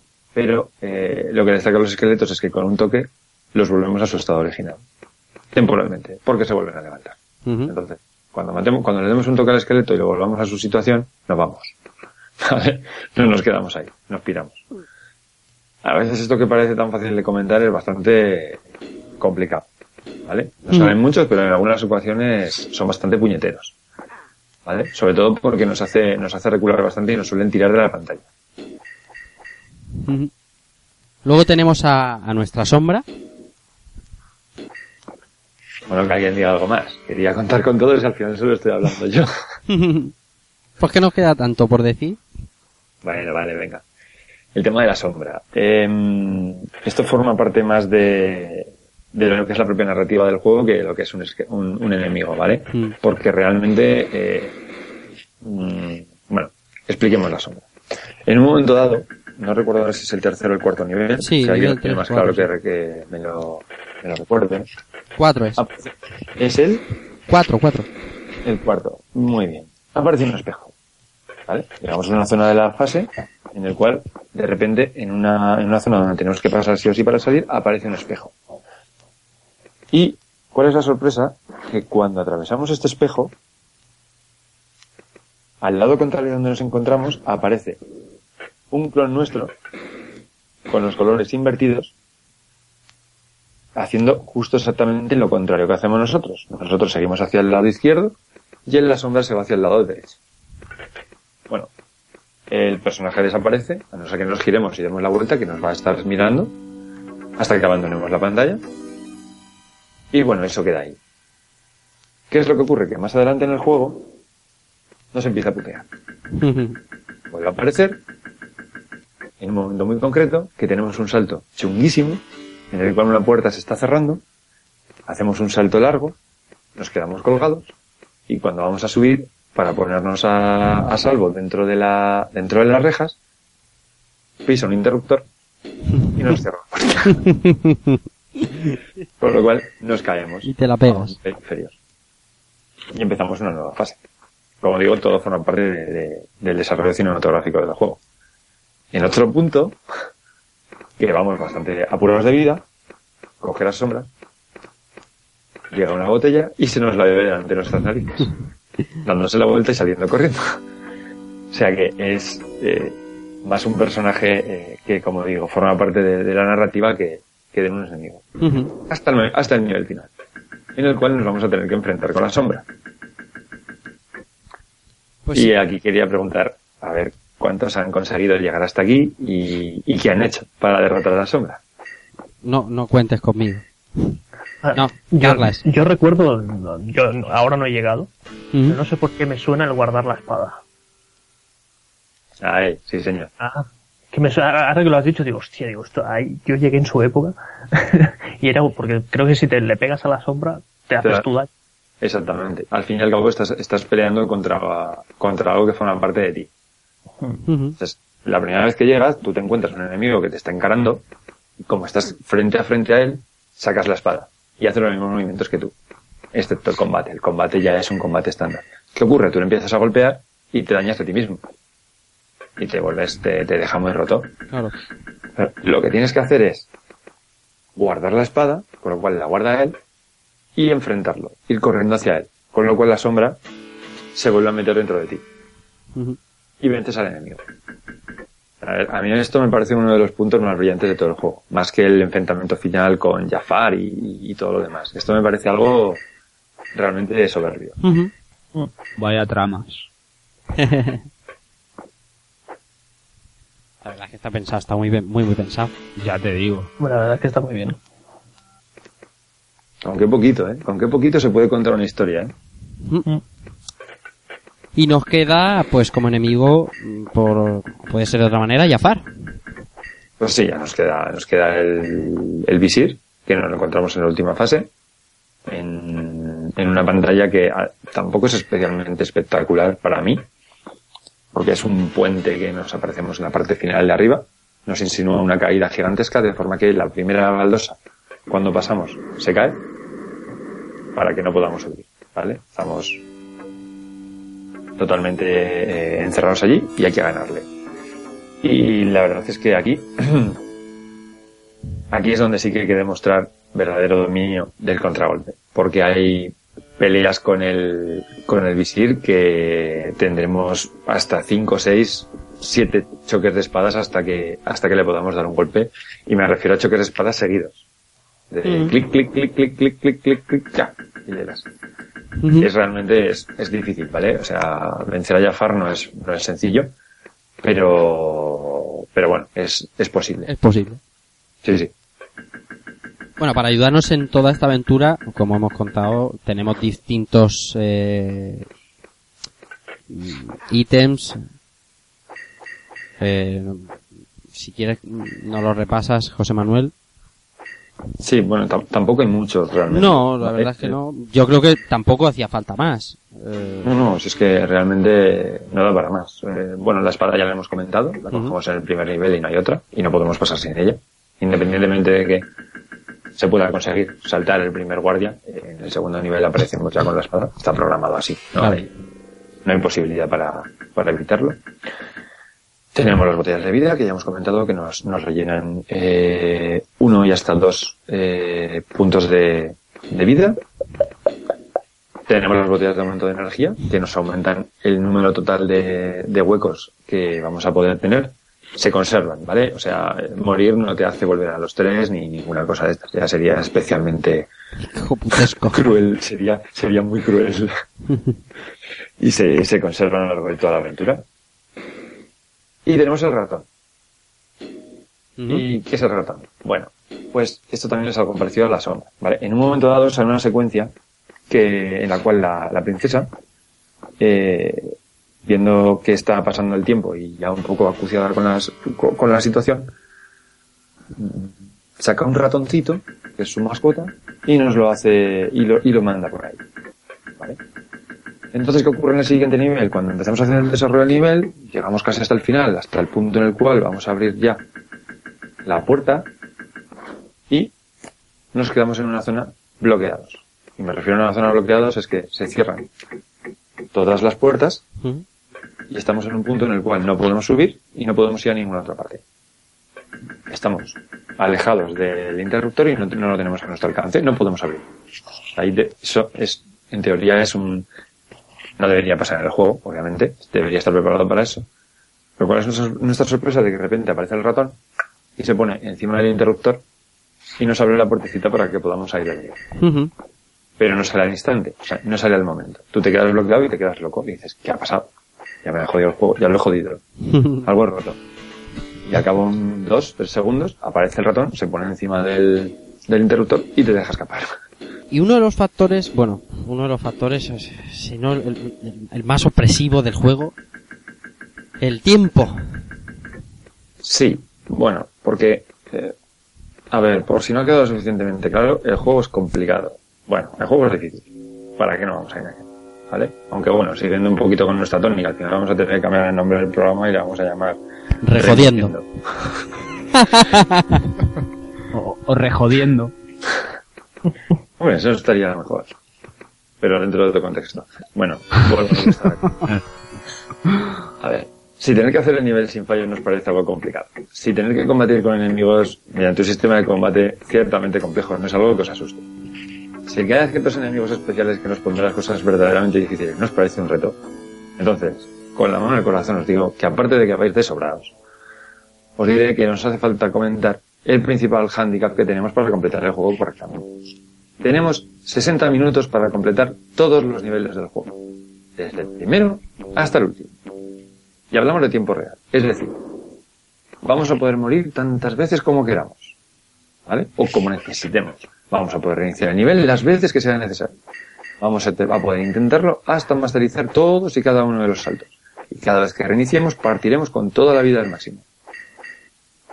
Pero tenemos 60 minutos. Y el tiempo empieza a correr desde que empezamos la partida.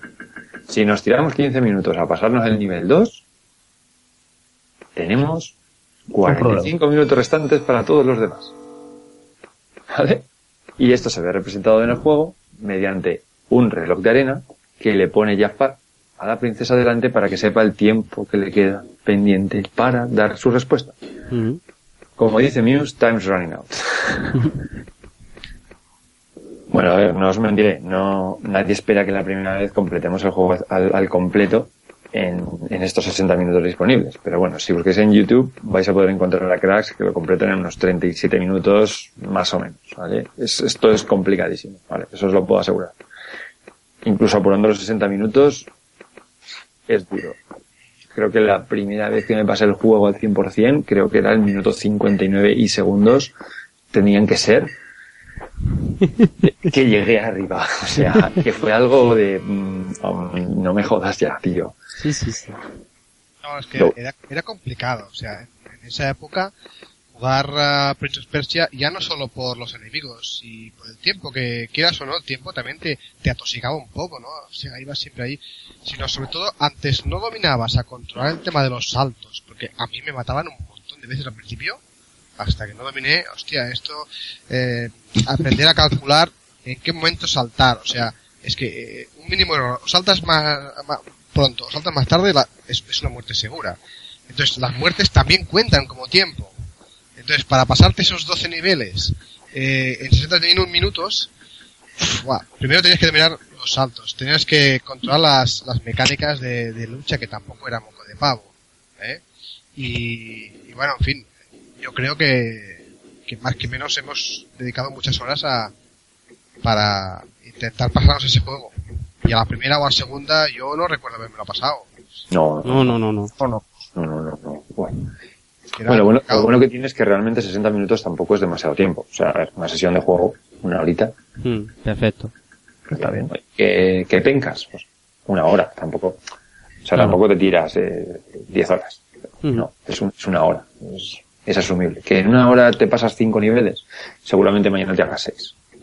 Claro. ¿Por qué? Porque al final, como estamos diciendo tantas veces, esto es una cuestión de memorizar. Memorizar es más Efectivamente. Claro, es esta mecánica de la antigua escuela de ensayo-error. ¿vale? En- Cuando tú te, te memorizas las mecánicas, te memorizas los caminos, y todo, claro, es tiempo que tú ya a la siguiente partida ya pues eh, ya te ahorras ese tiempo, ¿no? Entonces ya, ya vas más a, a piñón. Pues tú ya sabes que, hostia, este soldado no hace falta que pelee con él, me lo puedo saltar. Lo salto. Entonces ya, claro, vas aprendiendo. Y sí, es, es, te presentaba este reto y era lo que nos, nos, nos gustaba, ¿no? Este, este pique, ¿no? Creo que por eso caló tan hondo, ¿eh? Y yo le quiero preguntar, eh, lo tengo muy callado, eh, a Rafa Dieguez, eh, ¿tú te llegaste a terminar este Prince of Persia? Eh, no, no me lo terminé, no. En su día no, nunca llegaste a acabarlo. No, no, y en realidad solo jugué un- nada, un par de horas en, en PC y hasta ahora no lo he vuelto a jugar. A darle caña. No. Y no. Porque yo ahora eh, reconozco que, bueno, eh, tampoco he tenido demasiado tiempo para jugarlo, para, para, para darle vicio como a mí me gustaría. Y hoy he llegado a nivel 10 y entrando a nivel 10 se cumplía la hora. Pues, claro, es que aquí ya no solo está en que no mueras muchas veces, en que no te tomes demasiado tiempo po- porque te puedes equivocar de camino cientos de veces, te puedes, no sé, el juego te da tantas posibilidades que, que la hora pasa muy muy rápido y yo he llegado al nivel 10. ¿Cuántos, cuántos tenía el ¿Qué- juego? qué- Que no me acuerdo. 12. ¿Cómo? 12. 12. Era 12. Ah, habéis Ah, llegado al 12. Sí, sí, hay 12 niveles. Sí, sí, hay 12, claro, claro, pero que, digo, ahora para rejugarlo, para, para hacer el programa, ¿o lo habéis pasado? Ah, No, no. Keiko, Eso es casi una broma. Keiko, ¿usted, ¿usted a qué nivel? ¿A qué nivel? Se lo digo. Sí, claro. Nivel 3. mejor. Es, es que es, que es juego para... Y mi intelecto ya no podía con más. Ya, Me, me da vergüenza decirlo, tío. vale, sobra, sobra la palabra. No, no, sí. Por- A la segunda pantalla. No es- Pero no no, es- segundo nivel, no, segunda pantalla del primer nivel. Cuando me sale ya el primer el primer talibán malo, con la cimitarra. que te den por saco, le dice que te den. Maya, qué tío. Venga, va, di, di. Está, estás con algo en la cabeza que lo tienes que soltar. No, no, no, no, que va. A mí el factor tiempo me- se se me hace fundamental en este juego. El- la presión, el tener detrás del cogote, el- necesito pasármelo y además pasármelo rápido, eso es maravilloso. Si en cada muerte te va recordando el tiempo que te queda. Sí. Y los, y los nervios, y entonces son de estos juegos que cuanto más juegas, más nervioso te vas poniendo y peor lo vas haciendo. O sea, Sí. lo que tú haces, la primera partida la haces de puta madre, lo, lo vuelves a repetir, vas fallando donde no debería, y pim, y pim, y te vas poniendo nervioso. Son de esos juegos que llega un punto que dices, mira, paso, Que mañana ya lo haré. Claro. Porque son de, es de romper teclado. Y lo que me ha faltado a mí ha sido encontrar la espada, que no había manera de encontrarla. Y, y claro, me negaba a mirar en YouTube cualquier gameplay por cabezonería y al final, pues ahí me he quedado. bueno, José Manuel, ¿de qué más hablamos? Bueno, pues más o menos ya hemos repasado el título casi casi al 100%. Creo que le hemos dado bastante bastante cañita, ¿vale? Lo que es lo- las partes importantes y ahora hablemos de, lo que serían las consecuencias, ¿no? De lo que serían las versiones. Porque ya hemos comentado antes que versiones hay, bueno, todas. O sea, prácticamente de todos los, de todos los, los sistemas de la época y, e incluso posteriores. Ha, ha aparecido una versión de Prince of Persia. Entonces, que es que básicamente necesitaríamos un programa entero solo para repasar todas las versiones. Así que, bueno, lo que, lo que vamos a hacer, como ya lo hemos enumerado anteriormente, voy a hablar un poco de las que son destacables para mí. Y repito, eso es un punto de vista totalmente subjetivo, ¿vale? Si alguien no ve reflejada la versión que jugó, la que ama o, o la que cree que es la mejor, pues no, no me lo tengáis en cuenta. Esta es mi selección, ¿vale? Eh, lo que sí que tengo que decir es que malas, malas, malas, malas, tampoco diría que hay una que sea completamente horrible, ¿vale? Todas son bastante dignas. Y entiendo muy bien que quien lo jugase en un sistema distinto al tuyo tenga un muy buen recuerdo, aunque tú creas que la versión que jugaste es mejor. Bueno, empezaremos por la original, eh, la del Apple 2C. Entonces, ¿por qué destaca esta versión? Pues básicamente porque es la versión original del juego, para la máquina en la que se programó originalmente y que es la única que no es un port, en realidad. ¿Vale? Esta es la única versión original que hay. Todo lo demás es port del código existente de- para, este, para este equipo o versiones. En segundo lugar, bueno, podemos comentar un poquito en comparación con, por ejemplo, otras versiones, la, de, la del Apple 2C. Eh, como podemos ver, gráficamente es muy parecida a la versión, por ejemplo, de IBM PC.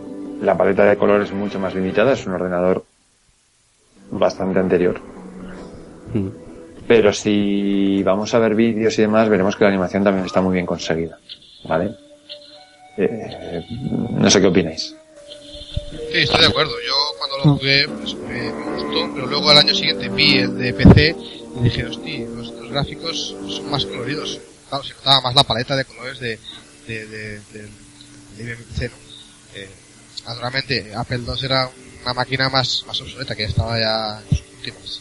Y yo no, la- a, a nivel de animación no, pero a nivel de gráficos, y eso que Prince of Persia tampoco es que tuviera unos gráficos, porque en ese año, en el año 1990, había mejores, o sea, juegos con mejores gráficos. Claro. Sí, sí. Pico, Pero sí que había una diferencia con el de Apple. Pues, eh, Mm. Sí, sí, sin duda. Bueno, la siguiente versión que he destacado es la, la versión IBM PC de MS2, la versión VGA. ¿Y por qué la destaco? Porque es la versión que yo conocí, en la que le he dedicado más horas, días y casi hasta semanas de mi vida. Además es que creo que realmente gráficamente, sobre todo en lo de la animación, como comentaba Carla, estaba realmente lograda. Eh, hay versiones también para CGA y para, R- y para EGA. Eh, son las que jugué yo. es posible que si alguien lo recuerda como algo que no tenía este colorido y que era en tonos eh, tur- eh, no, mm, fucsia. Es que el tema de los colores, vamos, morados. Bueno, El- es que el juegas la rojo. versión EGA, Yo recuerdo rojo, mucho rojo. En, Pues en tú- el ordenador en el que lo jugué, creo que hasta el monitor era monocromo. O sea, de estos de, de- de un solo color. Y por eso no. eh, Yo recuerdo el Prince of Persia en rojo. O sea, todo este colorido y todo este. Todo este colorido, ¿vale? Es de- de- del posterior. mira que no hay ninguna pantalla que sea roja, ¿eh? Ya, ya, pero no sé, recuerdo ese rojo. A lo mejor es el Sí, no, turquesa este que dice. es el, el CGA este de... Sí, sí. Luego la, la versión EGA son de, era de 16 colores y la VGA creo que era de 256 colores y sí que se notaba bastante diferencia.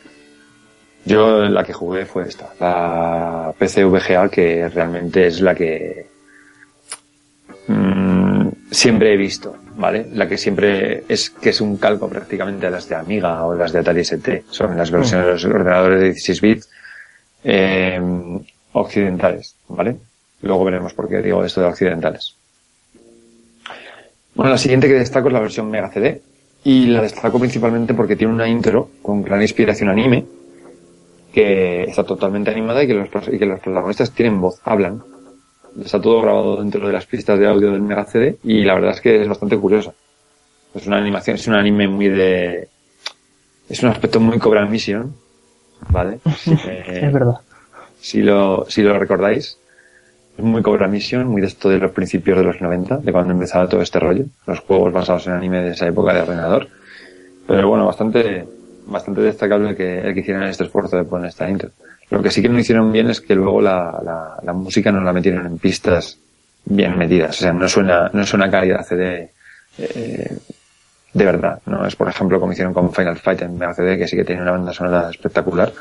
Aquí no, no lo, di que la banda sonora de este juego es bastante limitada, ¿vale? No, no nos engañemos, pero bueno, podrían haber hecho un mejor trabajo.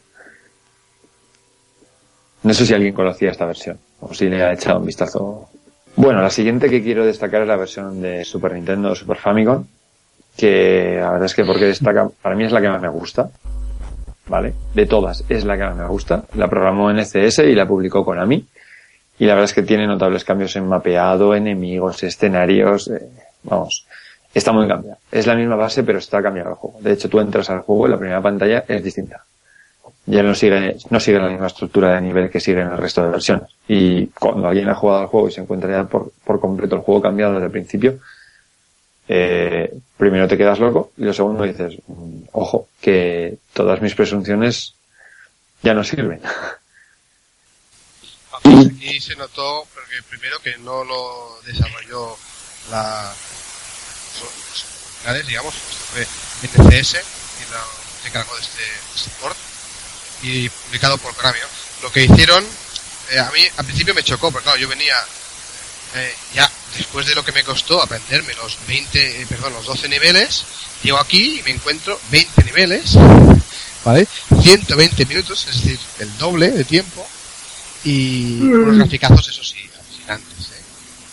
Estos gráficos, claro, la máquina también tenía potencial, ¿no? A mí, la verdad, en un principio me, me chocó un poco esta conversión, pero luego le, le dediqué muchas horas. Es, es uno de los mejores. Yo, para mí, si quien no lo haya jugado todavía, yo se lo, se lo recomiendo encarecidamente porque es un buen, buen, buen port de- juego original. No es eh, fiel al 100%, pero está muy, muy bien hecho. Sí, esto es casi podemos decir que es más una inspiración en el juego original que una conversión uno a uno. Sí, ¿Vale? Sí, lo que es, lo que es destacable de esta versión es que el resultado es tan brillante que cuando Jordan Mechner lo vio, eh, le picó en su ego personal, le molestó que, bueno, le molestó, le gustó mucho, no, no se sentía molesto por lo que habían hecho ni mucho menos, pero le fastidió el que hubieran hecho un trabajo tan bueno con algo que era suyo y que él no hubiera participado. Y eso fue lo que le hizo replantearse su, su decisión de no hacer eh, la segunda parte del, del título, de hacer Príncipe Persia 2. Bueno, la siguiente versión, la siguiente versión que voy a, que voy a comentar es la de X68000 y es probablemente la mejor versión de todas, al menos en ordenadores. Y la, la verdad es que las versiones para los ordenadores japoneses son como casi siempre las mejores. Y a título de gráficos, de animación, de cómo fluye, es realmente increíble. ¿Vale? Este sí que os recomiendo que, esta es muy probable que no la conozca nadie. Porque, a ver, acceso a los X68000, a los FM Towns, etcétera, pues no, no teníamos por aquí, ¿vale? Es ahora cuando la gente empieza a conocer estas máquinas. Y como bien apuntó ayer Pepa Lacan en un, en un vídeo en nuestro grupo de Facebook, eh, jugable y muy buena a, 10 a 16 MHz, pero en un equipo de 10 MHz colgó un vídeo en el cual va lentísimo. O sea, es verdaderamente bastante lamentable la velocidad que tiene el juego. Así el rollo Sonic the Hedgehog en versión PAL. Toma. Como palo. Bueno, eh, la siguiente versión que, que quería destacar es la versión de Xbox 360 y de PS3, que la publicó Ubisoft en 2007, la desarrolló Gameloft, y es más un remake con gráficos mejorados y usando el diseño que se, que se aplicó a, a las arenas del tiempo. El personaje incluye algún movimiento adicional, pocos, tampoco, tampoco demasiado, rodar, eh, El salto para atrás. salto para atrás y poderte descolgar y, y girar y también caminar un poquito, subir un poco por la pared. Y lo que sobre todo destaca porque los combates son tremendamente complicados. Aquí la cagaron bastante. O sea, y no porque sea difícil eh, la mecánica de combate, que es tan sencilla o tan complicada como el juego original, algo simplificado bajo mi punto de vista. El problema es que los guardias son demasiado duros y repelen. Entonces, eh, desde el primer nivel eh, es que nos paran todos los ataques. ¿vale? Han puesto una pequeña animación de ralentizamiento, o ralenti- ralentización, perdón, cuando hacemos un choque de espadas que a priori sirve para encaminar el contragolpe, pero nada más lejos de la realidad. O sea, al final es que nos paran todas. Entonces, muchas veces eh, vencer al enemigo es más una cuestión de suerte que otra cosa. Porque hay veces que empiezas, le metes tres, cuatro espadazos seguidos y los has matado.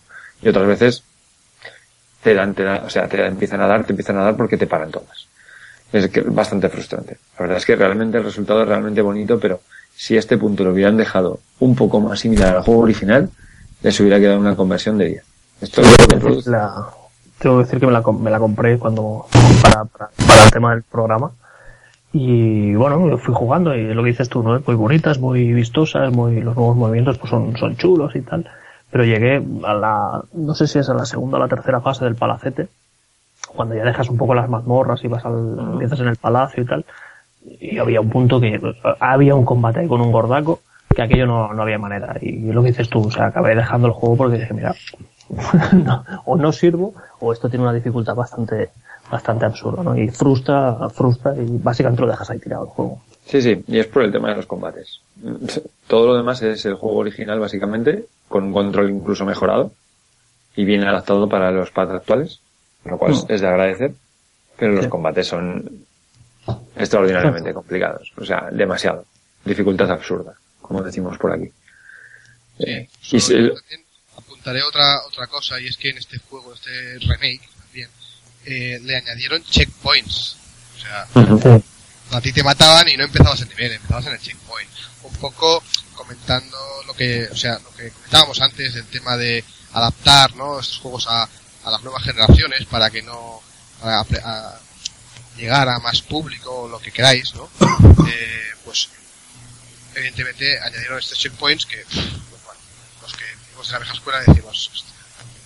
pero luego claro lo que decís te enfrentas contra contra estos enemigos con este sistema de, de lucha tan complicado no entonces la verdad agradeces esos checkpoints pero lo agradeces no porque sea difícil el juego sino porque estos combates deberían estar mejor implementados Sí, sí, sin duda. Sí, es que además esos checkpoints también son opcionales. O sea, cuando, cuando tú mueres, te dan la opción de ir al punto de control si has llegado o al inicio del nivel.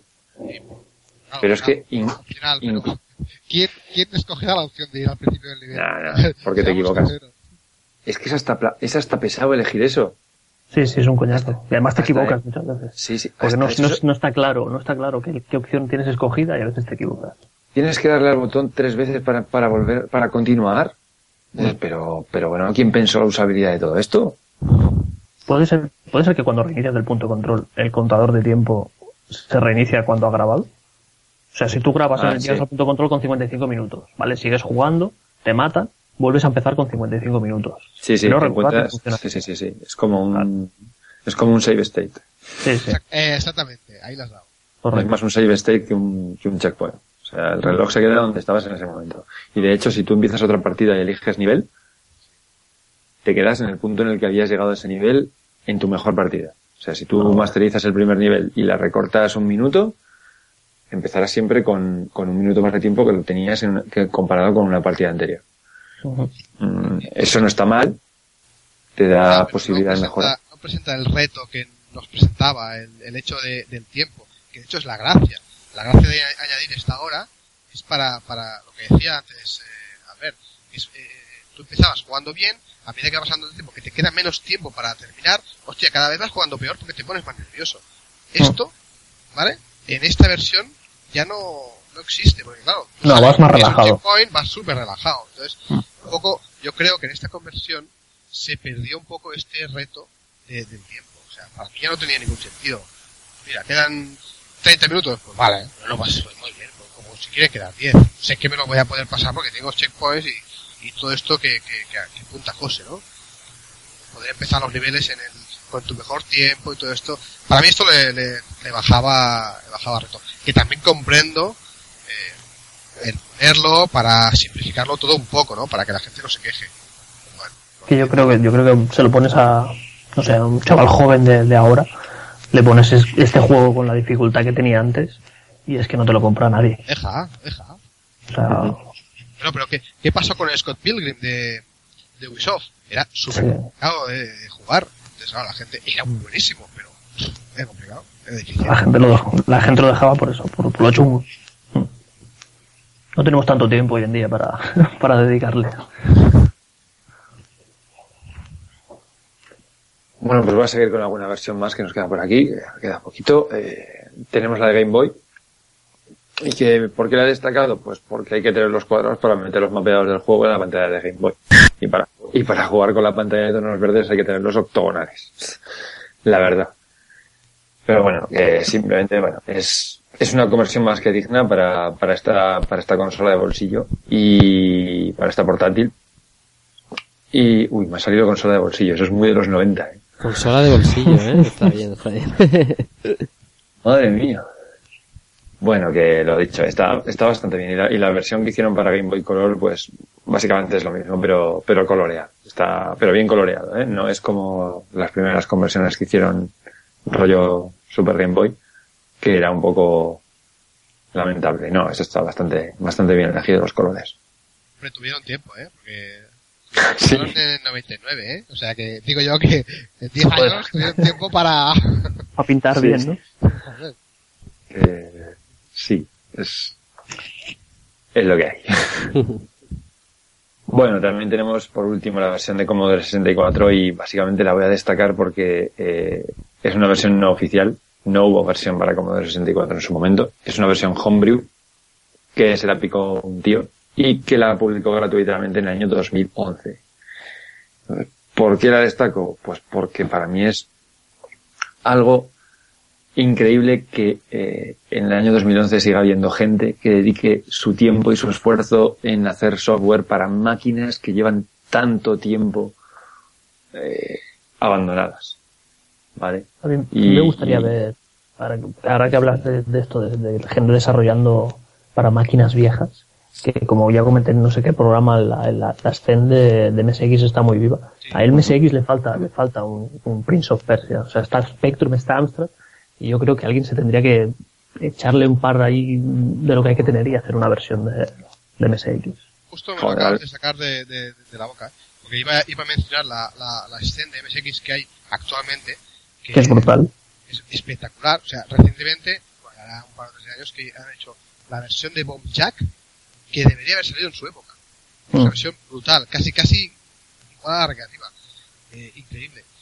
Y la versión de Street Fighter que están haciendo ahora, Exactamente. eh, eso es brutal. es impresionante. O sea que hay gente, eh, la MSX es la escena que quizá más conozca yo, ¿no? Eh, y me alegro cuando, cuando veo estas, estas cosas, ¿no?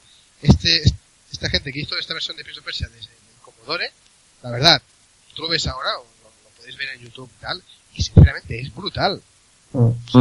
Está bien implementado, gráficamente espectacular, y, y- y a- yo me alegro de que haya gente que mueva este tipo de, eh, que tenga este tipo de iniciativas, de- que sigan habiendo, que no, que no estén muertas, que son, son máquinas que no estén muertas.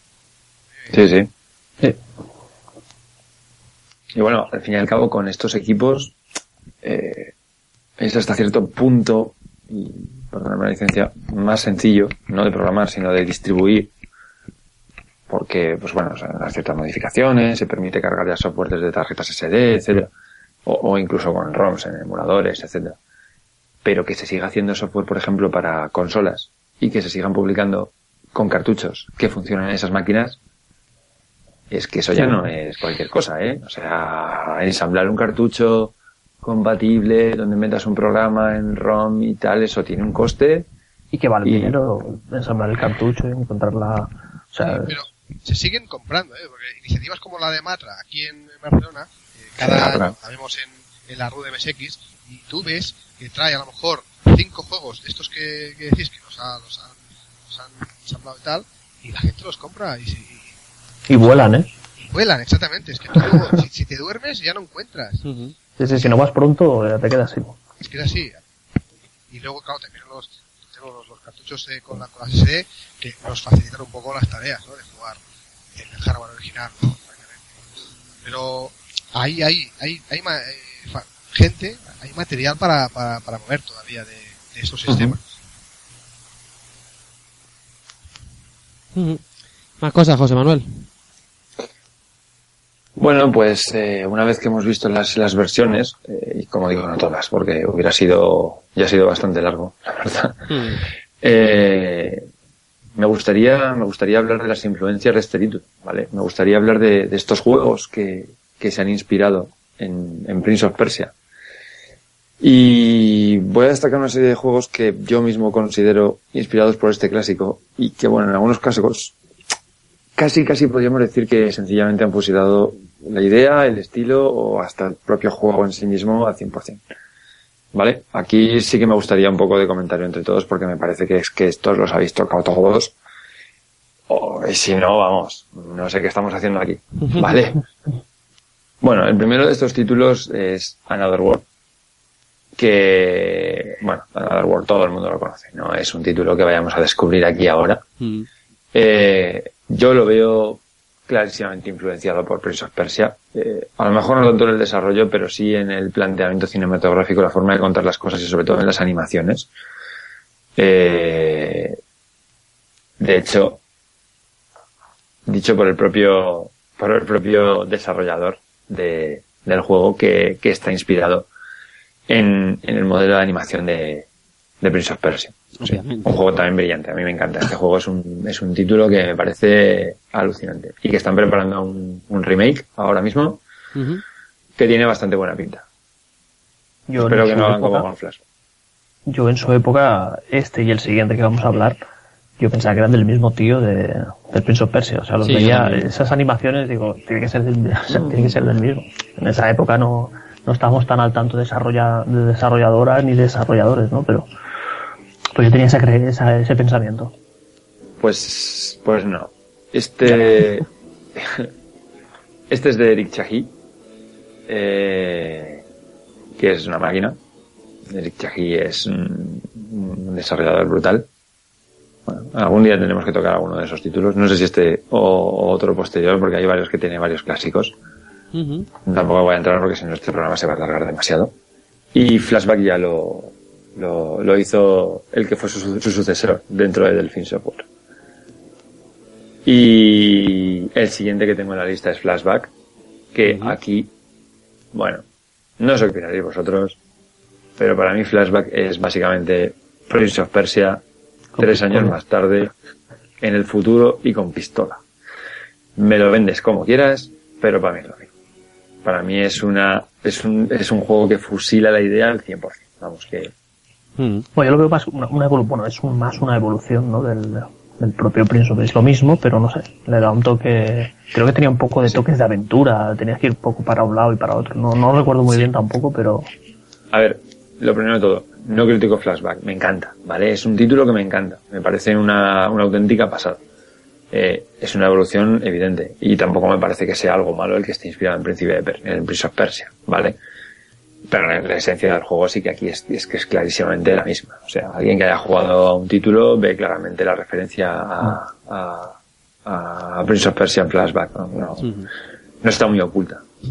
Aparte que es un título que está, que lo conoce todo el mundo. O, o la mayor parte de la gente ha, o ha jugado, o lo ha visto, o, o tiene referencias de él. Supongo que a tiene- también lo habréis dado, ¿no? Sí, claro, por supuesto. sí, sí. ¿Alguien ha probado el remake? Yo. ¿Y qué tal? ¿Qué tal? A mí, francamente, me ha gustado, ¿eh? A la gente la ha puesto un poco a, a parir, pero sinceramente, eh, es un, es un remake chulo. Aparte le han, le han añadido eh, secuencias de, de animación que explican y narran un poco la, la trama, eh, pero es divertido. Sí, a mí me, sí, me pareció igual de divertido que, que el original. El original me encantó, lógicamente. Sí que fusila la, la, la más que la idea, la, la metodología, ¿no? Quizá, por- eh, porque luego lo ambienta en, en plan eh, futurista. Eh, a mí eso, la, la, la- el guion me gustó mucho, el guion de Flashback. Y sí que es verdad que tanto Another World como, como este Flashback, eh, claro, fusila la metodología, pero, mm, o sea, es un plagio, ¿no? Las animaciones, ¿no? Y ya os digo, este, e incluso el que comentaremos a continuación, que a mí me encantó también, de Blizzard. Blackthorn. Sí, señor. A mí personalmente Blackthorn me maravilló. Tanto o más incluso que, que Flashback. A mí personalmente, es una opinión personal. A mí Blackthorn es que me parece un juegazo, incluso a día de hoy. A día de hoy tú te pones a jugarlo y es impresionante. Yo no sé si, Sí. ¿qué, qué opináis los demás de, de, de, de Blackthorn, porque también es, es de, de, de mi palo. Plataformas, saltos, tal, la pistolita, eh, pero, bueno, no sé. Exactamente lo mismo. O sea, la es misma mecánica, misma mecánica que Flashback. A lo mejor no es tan... Flashback tenía mucho componente a veces de escapar. Eh, algunas fases que había que hacerlas Sí. por tiempo para salir y tal. Este a lo mejor no, no era tan eso. Tenía más componente de acción con el tema de disparos y te podías cubrir los disparos y demás, pero eso me parece una, una, un planteamiento buenísimo. A mí Flashback siempre me ha encantado. Es un juego que me parece buenísimo. Más juegos que tienes en esta lista de similitudes con Prince of Persia, eh, uno de los grandes, Tomb Raider. Bueno, em, para mí Tomb Raider parte de la misma idea, un juego de aventuras, de- sobre todo basado en lo que son los saltos, ¿vale? Y hablo sobre todo de la primera entrega. Y si a la primera entrega le quitamos los enfrentamientos con pistola, que son bastante, son muy toscos, ¿vale? Son muy de saltar y disparar toda leche, o sea, todo el rato y olvidarte de lo demás.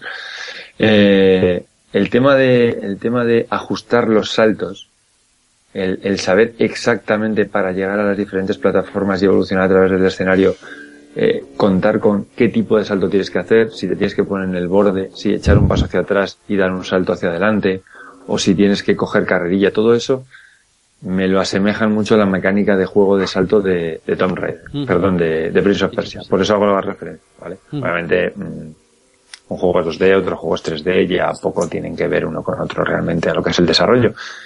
Pero a ese nivel, a lo que es la, la precisión, sobre todo, eh, sí que veo claro. Sí, sí, yo también, yo estoy contigo. Sí, yo, yo no me había fijado nunca, bueno, no- nunca lo había pensado así, pero sí, ahora que lo, lo estás diciendo es completamente... El tema saltos es el Prince of Persia, pero en 3D. O sea, los primeros pasos de... Lo que tendría que haber sido esa pa- ponzoña que hicieron de Arabian Nights. Sí, sí, sí, sí. El Prince of Persia 3D. Eso es, eso es que, de verdad, es que no me puedo quitar esa imagen de la cabeza. Por favor, si algún oyente nos está oyendo, escuchando, que no se atreva a mirarlo en YouTube. No hace falta. Lo ahorramos, no hace falta. No lo hagáis. Más juegos, Heart of Darkness.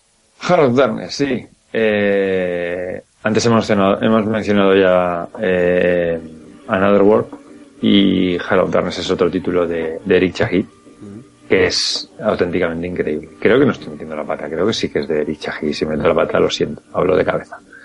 Pero si no lo habéis probado, ya tardáis. O sea, buscadlo en la plataforma que queráis. Está en Play, está en PC. Eh, no sé si llegó a salir en alguna otra más. Pero es una auténtica barbaridad. Es una evolución de, de Flashback. Una animación también sublime, eh, muy divertido, muy bien animado, muy, parece más una película de dibujos animados que un juego muchas veces. Y es un juego de, de finales de los 90, ¿vale? No es un juego de, de hace dos años, ¿no? Ya tiene sus añitos. Y yo solo puedo que recomendarlo. No sé si lo jugasteis en su momento, pero vamos, este juego es, es una auténtica barbaridad. Es muy No, bueno. no, sí. no le he dado yo a este juego, ¿no? Yo también me lo perdí y, y lo estoy viendo ahora y tiene muy buena pinta, ¿eh? Sí, Pues la- darle porque es una pasada. La versión que más triunfó fue la de PlayStation, de esto es en la meta hecho, si mal no recuerdo, y era, bueno, y es, es, es muy bueno. La verdad, aparte es un juego que para mí es un juego que, que no ha perdido mucho con el, con el tiempo. Ya, ya tiene sus 15 añitos y no ha perdido demasiado. Es un juego que fácilmente, o sea, bien jugable a día de hoy. No, no, está muy bien animado y está muy... Sí. O sea, está Sí, muy, es muy bien hecho. O sea, tiene muy buena pinta. Técnicamente tiene muy buena pinta. Otro... Y sí, era de Eric Chahi, ¿eh? Lo acabo de Sí. verificar, sí, sí. Bien, bien. Otro de los de los de los grandes de los jam- Apes Odyssey o Aves, Oh. Aves Odyssey. Oh, qué Sí. maravilla. Bueno, hay, mm, todos los juegos, el, el Exodus, y básicamente todos están basados en el mismo planteamiento que yo creo que es una evolución, una muy buena evolución. Eh, me gustaría añadir de lo que de lo que sería lo planteado, bueno, a lo mejor no era tanto en principio de Prince of Persia, pero sí lo que sería flashback y todo ese tipo de juegos de acción, plataformeo 2D, de saltos, de ajustar. Eh, esto, pues, ya te digo, con un componente mucho más de, de- de pensar y de, y de, y de combinar eh, eh, ciertas cosas, pero realmente también tiene cierta, bajo mi punto de vista, también tiene cierta influencia. Sí, ¿vale? sí. A lo mejor aquí ya un poco más sutil o más ya residual, pero creo que también parte de la misma idea. Sí, aparte el, el personaje, el personaje cayó muy simpático. Mm. O sea, con sus gestos, eh, estaba muy bien animado, sus pedos que se tiraba. O sea, es que a mí me pareció otro juego Sí. que seguía la misma estela y increíble. ¿eh? Y las todas voces, sus- ese- las Exactamente. voces, ese, ese hello. Eh, exactamente. Incre- increíble. Oh, oh, oh. Tremendo. Pues sí. Otro juego y el señor Villa se debe poner de pie. Assassin's Creed. El Assassin's Creed, pero ojo, y apunta José Manuel perfectamente, la versión para móviles. Sí, esto, bueno, esto es una versión que no sé si la habéis llegado a jugar. No. Yo personalmente no la, no la he jugado, pero eh, eh, la versión que hicieron para, principalmente yo no juego móvil, ¿vale? No, no, no, no me gusta.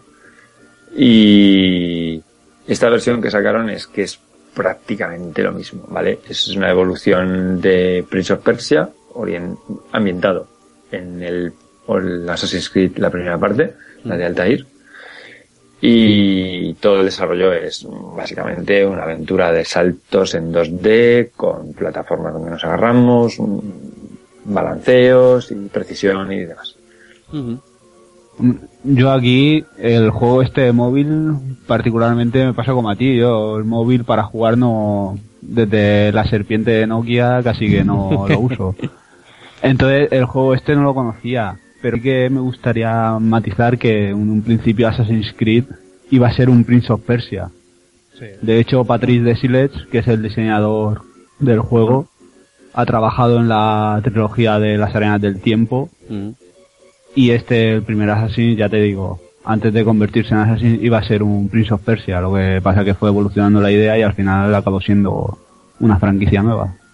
De hecho, lo podéis ver vídeos en YouTube que salen lo que era Prince of Persia. ¿Vale? Que se ve que el personaje no era el príncipe, era un personaje más, como, como bien apunta, era más el asesino. Y al final eso derivó a la, dos años más tarde de- del último Prince of Persia, en el 2005, en 2007 sacaron el primer Assassin's Creed. Afectaba las cruzadas y todo eso. Pero eso fue por eso, porque el juego original era Prince of Persia y derivó a algo que se escapaba un poco. Algo, algo como le pasó, eh, sin ir más lejos, a David McCray. David McCray iba a ser un Sí. Resident Evil, ¿lo Resident Evil, sabéis? sí. Y pasó exactamente lo mismo. Lo mismo, sí. Bueno, otro juego para machos, Nosferatu de Super Nintendo. Sí, bueno, esto además es que tenemos una pequeña anécdota que quería desvelar aquí. Hubo un día que os estuve comentando unas capturas de juegos, Sí, a qué estaba jugando. Lo veo claro. Mira, Y os puse una captura de Nosferatu y nadie supo cuál era. bueno, Nosferatu, Nosferatu para, para Super NES. Eh, es un juego desarrollado por una compañía que se llama Zeta. Y yo de esta compañía tampoco tenía mucho conocimiento más allá de un juego de Fórmula 1 que salió para los comienzos de Super Nintendo. F1, Gran- F1 World Grand Prix o algo así se llamaba. Con unos coches microscópicos. Y lo conocía ese juego también porque salió en uno de los primeros estos vídeos que, que salían con, que publicaba Hobby Consolas. Y este Nosferatu básicamente es eh, coger Prince of Persia y sustituir los combates de espada por una suerte de eh, combates a puñetazos que están bastante bien animados de- de- del personaje que son bastante asequibles y muy divertidos y ambientarlo dentro de eh, una temática muy parecida a Castlevania, ¿vale? Es muy buen juego. ¿vale? A lo mejor el que sea, el que esté tan basado en Castlevania sea lo que hace que me guste tanto, pero es realmente muy bueno. Eh, los combates son verdaderamente divertidos, son más, mucho más numerosos que lo que sería en un Prince of Persia, y la verdad es que es muy, es un título que yo creo que es bastante desconocido para, para la mayoría, para la parte de la gente. Sí que os animo a que, bueno, conseguirlo puede ser bastante complicado, pero cogéis un emulador, una ROM y le echéis un vistazo porque realmente lo merece, ¿vale? Es un tapado, sin duda.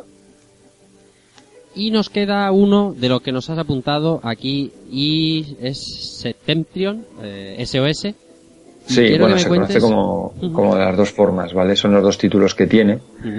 Eh, este título puede ser más conocido por una segunda, una segunda versión que tuvo para, para PlayStation unos años más, más a- unos años después. Eh, también muy parecido a Prince of Persia en el desarrollo, sobre todo en cuanto a los saltos y demás. Lo que pasa es que aquí eh, la pantalla juega mucho con las rotaciones típicas de Super Nintendo. Eh, ya tampoco me voy a aventurar a decir si es, eh, si es modo 7 o no, porque tampoco lo tengo claro. Mm. Eh, una vez que ya sabemos que no todo lo que era Scaling en Super Nintendo era modo 7. Ujú. Tampoco me quiero arriesgar porque no lo tengo tan, tan claro. Eh, pero básicamente estamos dentro de un, de un buque que se va al garete y, y tenemos que escapar, ¿vale? Tenemos un desarrollo con un mapeado limitado y tenemos que ir avanzando por las diferentes estancias con la principal, eh, con el principal inconveniente de que las plataformas que nos sirven en un momento no nos sirven para otro porque el barco va dando vueltas. ¿vale? Entonces todo el escenario gira y, y vemos habitaciones que están invertidas, tenemos que avanzar por eh, fa- algunas habitaciones donde tenemos una cuesta, no podemos saltar, etcétera. Pero también muy orientado a lo que serían los saltos y la precisión en los movimientos y ahora que en este caso jugamos aparte de nuestra habilidad con la evolución del escenario. Este juego, bueno, este, el de Super y el de Play, para mí es de lo, de lo más original que he visto en- en- siempre, de cuando he visto un reportaje en revistas y demás. Me parece uno- uno- un estilo de juego que hoy en día no se atreverían a hacer, pero que, y que deberían, porque es, es de, lo, de lo más original. Sí, sí, muy de acuerdo, ¿eh? muy de acuerdo con lo que dices. Es el, el, el dotar a los juegos también de algo más de lo que sería el- la estática de un escenario fijo, ¿verdad? Claro, o sea, y que no sea todo eh, una aventura propiamente de matar gente, o sea, en este caso sería sobrevivir, y tan fácil, tan fácil como eso, y ingeniándotelas un poco con la inteligencia y, y con lo que pueda pasar en el momento dado, de que el barco, por ejemplo, lo que tú dices, se pueda mover hacia un lado y, y ya cambie un poco el espectro de, de lo que, de qué va a ser el desarrollo. O sea, hacerlo en Super Nintendo mm, me parece una valentía tremenda. Y, y en lo lógico me, pare- me parecía en PlayStation 1 ya para darle el toque realista. Lo que me sorprende es que a día de hoy no se atrevan a sacar un, un juego de este tipo. Bueno, Bueno, estas son las, las, los juegos que pueden haber cogido un poco o mucho de inspiración en Prince of Persia. Y para ir cerrando, vamos a hablar de anécdotas del desarrollo del juego. sí, bueno, no solemos hacer esta sección tampoco.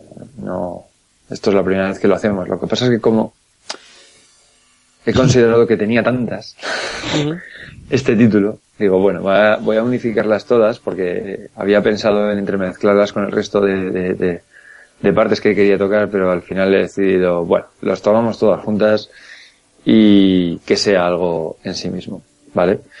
Entonces, bueno, la primera que quería comentar, que he llamado No Enemy, y es que básicamente eh, las primeras versiones de desarrollo, Prince of Persia, cuando se concibió era un juego que no tenía enemigos, ¿vale?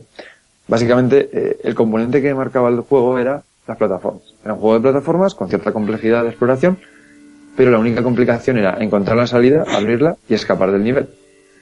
Entonces esto duró así, y más o menos la gente lo veía y le gustaba, iban jugando a las primeras alfas y demás, hasta que eh, se hizo una demo a un, a un manager de Brotherhood y que le indicó a Metzner básicamente algo así como que le gustaban los juegos donde disparases algo, matabas algo o destruías cosas. Vamos, que tuvieras algún objetivo real, que un, objetivo para estar haciendo eso, ¿vale? No simplemente el pasar pantallas. Le, le echaban falta un enemigo al que enfrentarse.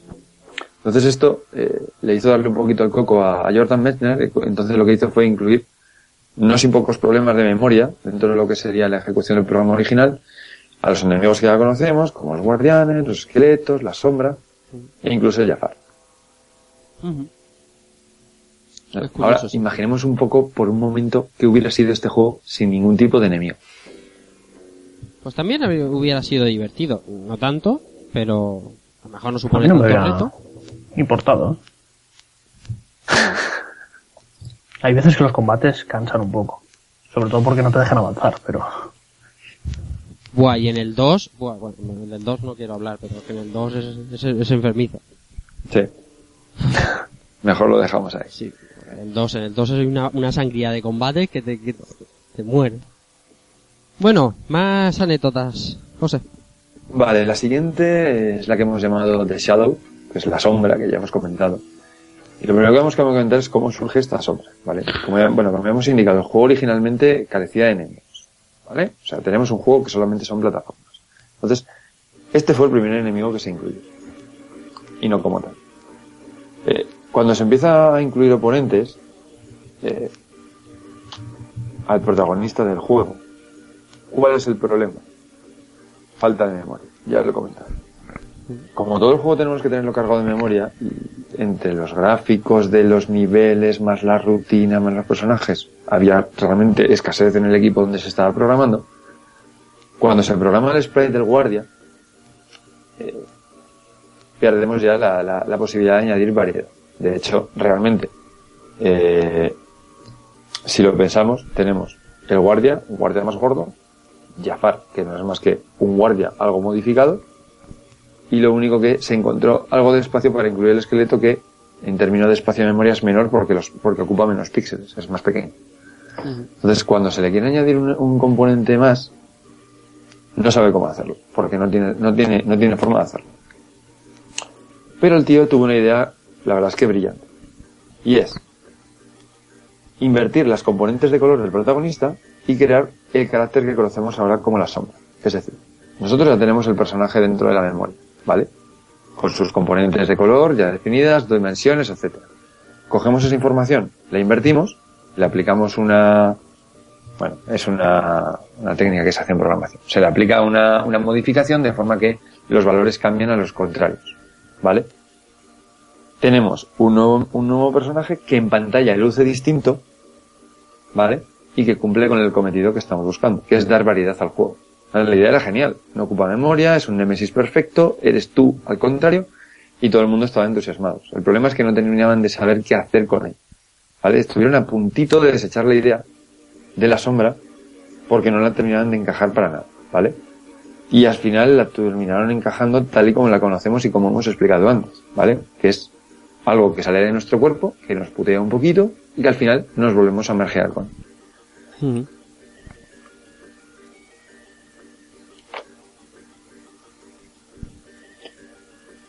Bueno, el siguiente, la siguiente anécdota o curiosidad que voy a comentar son es la disponibilidad del código fuente del, del programa. Y es que en Jordan Mechner, en una de sus visitas a casa de sus padres, pues finalmente encontró lo que creía que estaba perdido, que era una copia del código fuente original del juego, junto con una documentación para comprenderlo. En casa de sus padres. En casa de sus padres, Tócate. en una de las típicas cajas donde se empaqueta todo, pues ahí encontró eh, unos listados con los fuentes del juego, impresos y, y encuadernados, junto con la documentación y manuales técnicos para ponerlo en marcha. Entonces, ¿qué hizo Jordan Mechner? Pues lo publicó en GitHub. Por- para quien no sepa lo que es GitHub, es un repositorio público de proyectos open source, de código libre, que está basado en el, en la versión, en el sistema de versión de código que se llama Git, y que cualquiera puede crear una cuenta y clonar un repositorio para modificarlo, forquearlo y jugar con este código, hacer lo que le dé la gana. Incluso, incluso publicar versiones nuevas. ¿Vale? Entonces, bueno, cualquiera que sea que siga siendo capaz de compilar ASM de ensamblador del 6502. No nos olvidemos que este es el lenguaje con el que está programado el juego. ¿Vale? ¿Qué más?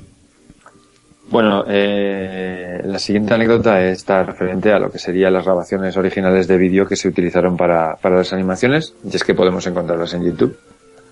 Buscamos eh, Prince of Persia Original Videos y encontraremos estos vídeos directamente y podemos ver a su hermano pues haciendo las mismas piruetas y movimientos que hace el príncipe en el juego. Y bueno, como ya hemos comentado, son realmente espectaculares e impresionantes ver esos movimientos en vídeo porque son idénticos a los que tenemos en el juego. Aquí hay algo llamado la entrega de premios en Francia Tildor. Sí, bueno, yo ignoro por completo que son los premios Tildor, no los había oído en mi vida, vale. Pero leyendo el libro de, de Making of Prince of Persia, eh, hay un pasaje que habla de una época de una época de, de la vida de Jordan Mechner, después de publicar Prince of Persia, que coincide con el tiempo en el que estuvo eh, coordinando y dirigiendo el desarrollo de Prince of Persia 2, eh, en la cual él estuvo viviendo en Francia. Bueno, era otra, otra parte de la anécdota que iba a incluir, pero es demasiado pequeña, es que también vivió en España. Pasó un tiempo viviendo, viviendo en nuestro país. Pero bueno, eh, en, en Francia pasó un tiempo bastante, bastante largo en París. Eh, entonces, en un momento dado, le invitaron a, una, a esta entrega de premios, y en esta entrega de premios coincidió con gente como Frederick Reynal, que es el autor de Alone in the Dark, Eric Chahid, del que ya hemos estado hablando, que es el autor de, de Out of This World o Another World, y Paul Cuisset, que es el sucesor de, de Eric Chahid dentro de Delfín y que es el responsable de Flashback. Y de hecho, eh, estuvo hablando con todos ellos, coincidió con ellos, le alabaron todos, luego se enteró de que eran verdaderas personalidades dentro de, de- del, del- mundillo en Francia, él no los conocía personalmente, alguno de ellos sí que había oído hablar, pero eran en ese momento en Francia ya los, ya los consideraban como celebrities. Y le sorprendió pues la, la- el entusiasmo que tenían todos en conocerle como el creador de, de, de Prince of Persia, porque todo el mundo estaba fascinado con su trabajo, porque fue un, este, este título fue un gran éxito en Francia. Entonces, eh, es también destacable que, que Eric Chahi había abandonado Delfín y estaba bastante cabreado acerca de Flashback. No porque le habían robado el look and feel de su, de su juego, de, de Another World, sino porque consideró que era un auténtico clon de Prince of Persia Ujú. y le ofendía bastante su sentido de la ética profesional. A ver. ¿vale? Vamos, que lo habían fusilado. Para que el yo me juego. entere. Estaba cabreado porque Flashback se parecía a, a, a Prince of Persia y su Another World que Bueno, bueno. Yo estoy, estoy, estoy bastante de acuerdo con él, ¿vale? Another World en animación y demás sí que puede ser un poco lo mismo, pero no es exactamente desarrollo es lo mismo. diferente. Sí, claro. Y, y- y el tipo de, ju- de juego también es diferente, pero coge muchas cosas de Prince of Persia. Es un clon, claro que no. Sí, pero yo estoy de acuerdo un poco con, con José. Aquí quizá eh, Flashback cogía demasiadas cosas de Prince of Persia, ¿vale? Porque también habían, los combates eran muy, muy parecidos, ¿vale? Uno era en, en espada y el otro en pistola, pero sí es cierto, yo creo que sí es cierto que, que se parece más Flashback que, que Another World. Sí, sí, claro. Probablemente Another World es, está claro, ¿no? Las generaciones y, y el, insisto, la metodología de, de los saltos, de las, Eso es. de las plataformas es Prince of Persia, pero yo creo que es más plagio Flashback que, que Ah. Another World. Sí, porque por ejemplo, a ver, también podríamos decir que por ejemplo eh, Alone in the Dark, que es de, desde el tercero en Discordia aquí de Frederick Reinal, está también bastante influenciado por el sistema de animación utilizado en Another World. No tanto en Prince of Persia, pero sí en de Another World, porque el tipo de, el tipo de personajes es muy, muy similar también en la forma de animar y todo esto, pero de él tampoco se queja, ¿no? Pero bueno. No sé, la, la anécdota principalmente es, cono- es eh, coincidir con esta gente y conocer a estos pesos pesados que han creado algunos de los títulos que hemos mencionado y que, y que todos conocemos y que, y que lo vieran como, como alguien a quien, a quien tener en cuenta o casi un ídolo. Son pesos pesados, o sea, las reuniones, o sea, que se conozcan todos estos son pesos pesados en la, un poquito en la historia, ¿no? Del videojuego, porque cada uno tiene, tiene pedazos de historia de, de- de- de- de- del videojuego, vaya. Sin duda alguna. Bueno, José Manuel, Hidden Treasures, tesoros Sí, bueno, esta es bastante, bastante sencilla y bastante conocida. Las versiones de Prince of Persia de las Arenas del Tiempo incluyen como contenido desbloqueable la versión original.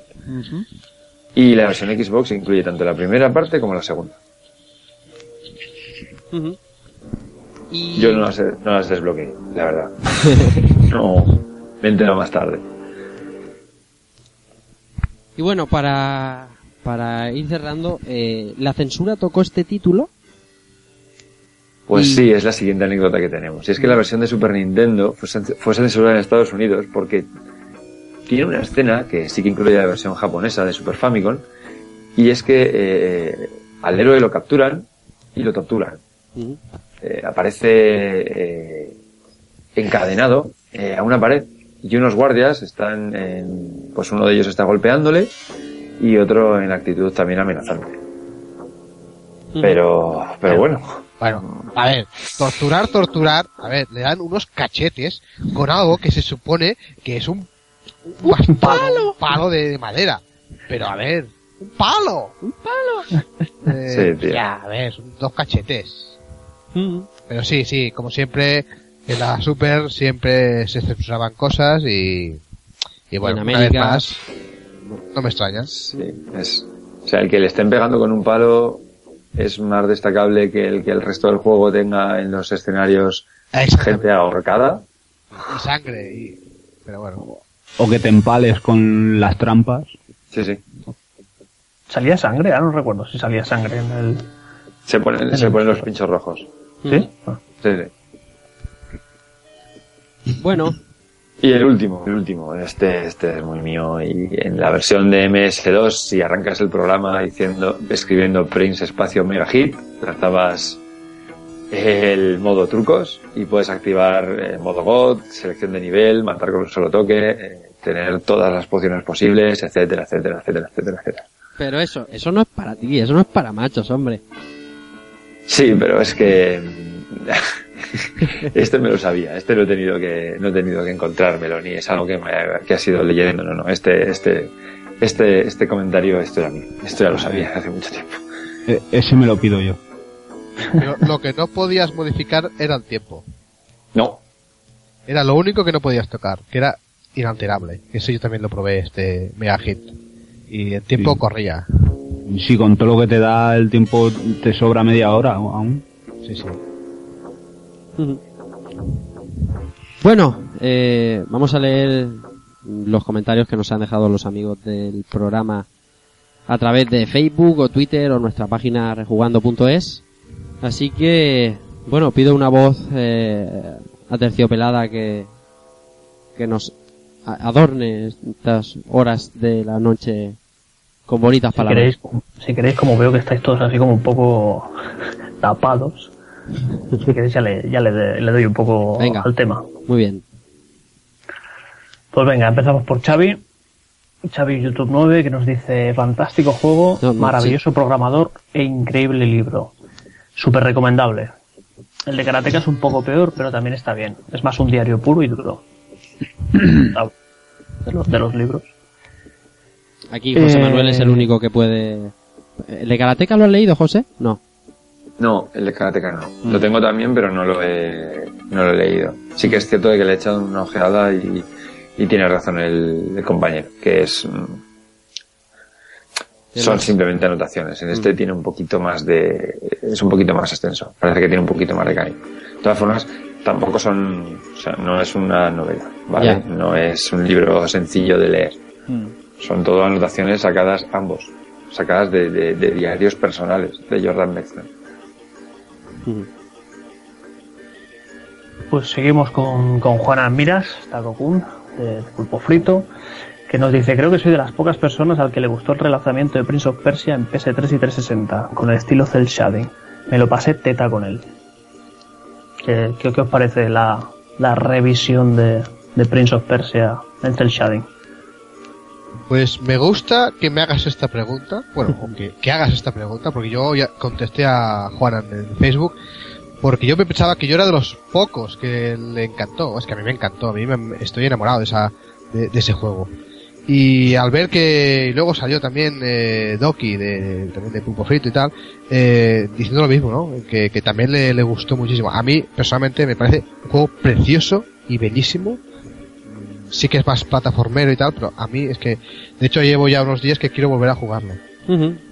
Que Incluso que me- cuando acabas el juego, que no voy a spoilear nada, pero claro, es que te quedas con unas ganas que dices, hostia, quiero el epílogo, ¿no? Que, te lo venden, te lo vendieron, vamos, yo creo que picamos todos.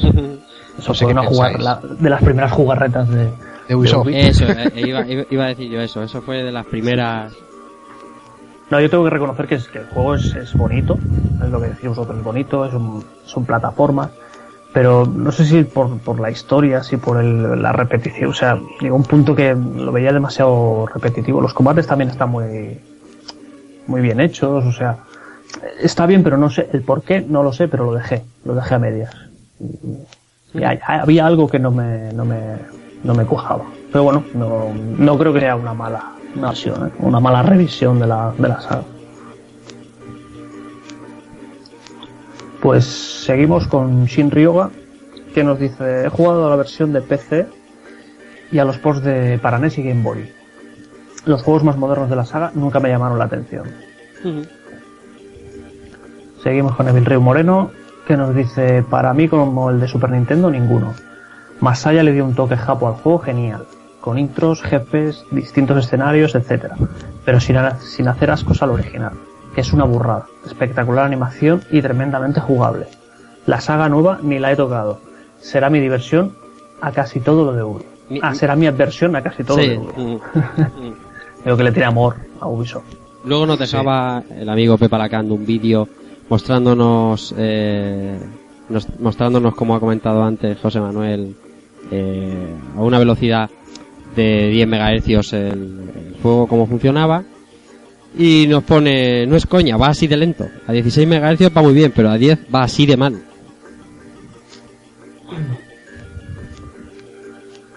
Pues nada, Javi Ortiz Carrasco que dice para Spectrum se- para Spectrum salió una versión no oficial en el este de Europa y la, y la factura totalmente comercial. Se mueve igual, igual de bien que las versiones comerciales, la de Spectrum. Podría haber sido la oficial. Alberto Mesagué, veo que la versión de CPC fue la única oficial en los cuatro jinetes de los 8 bits, Spectrum, CPC, Commodore 64 y MSX. Pues pedazo de versión, la música, ambientación y aquello del límite del tiempo para terminarlo consiguió engancharme hasta que lo terminé. No era muy difícil, recuerdo. Jolín.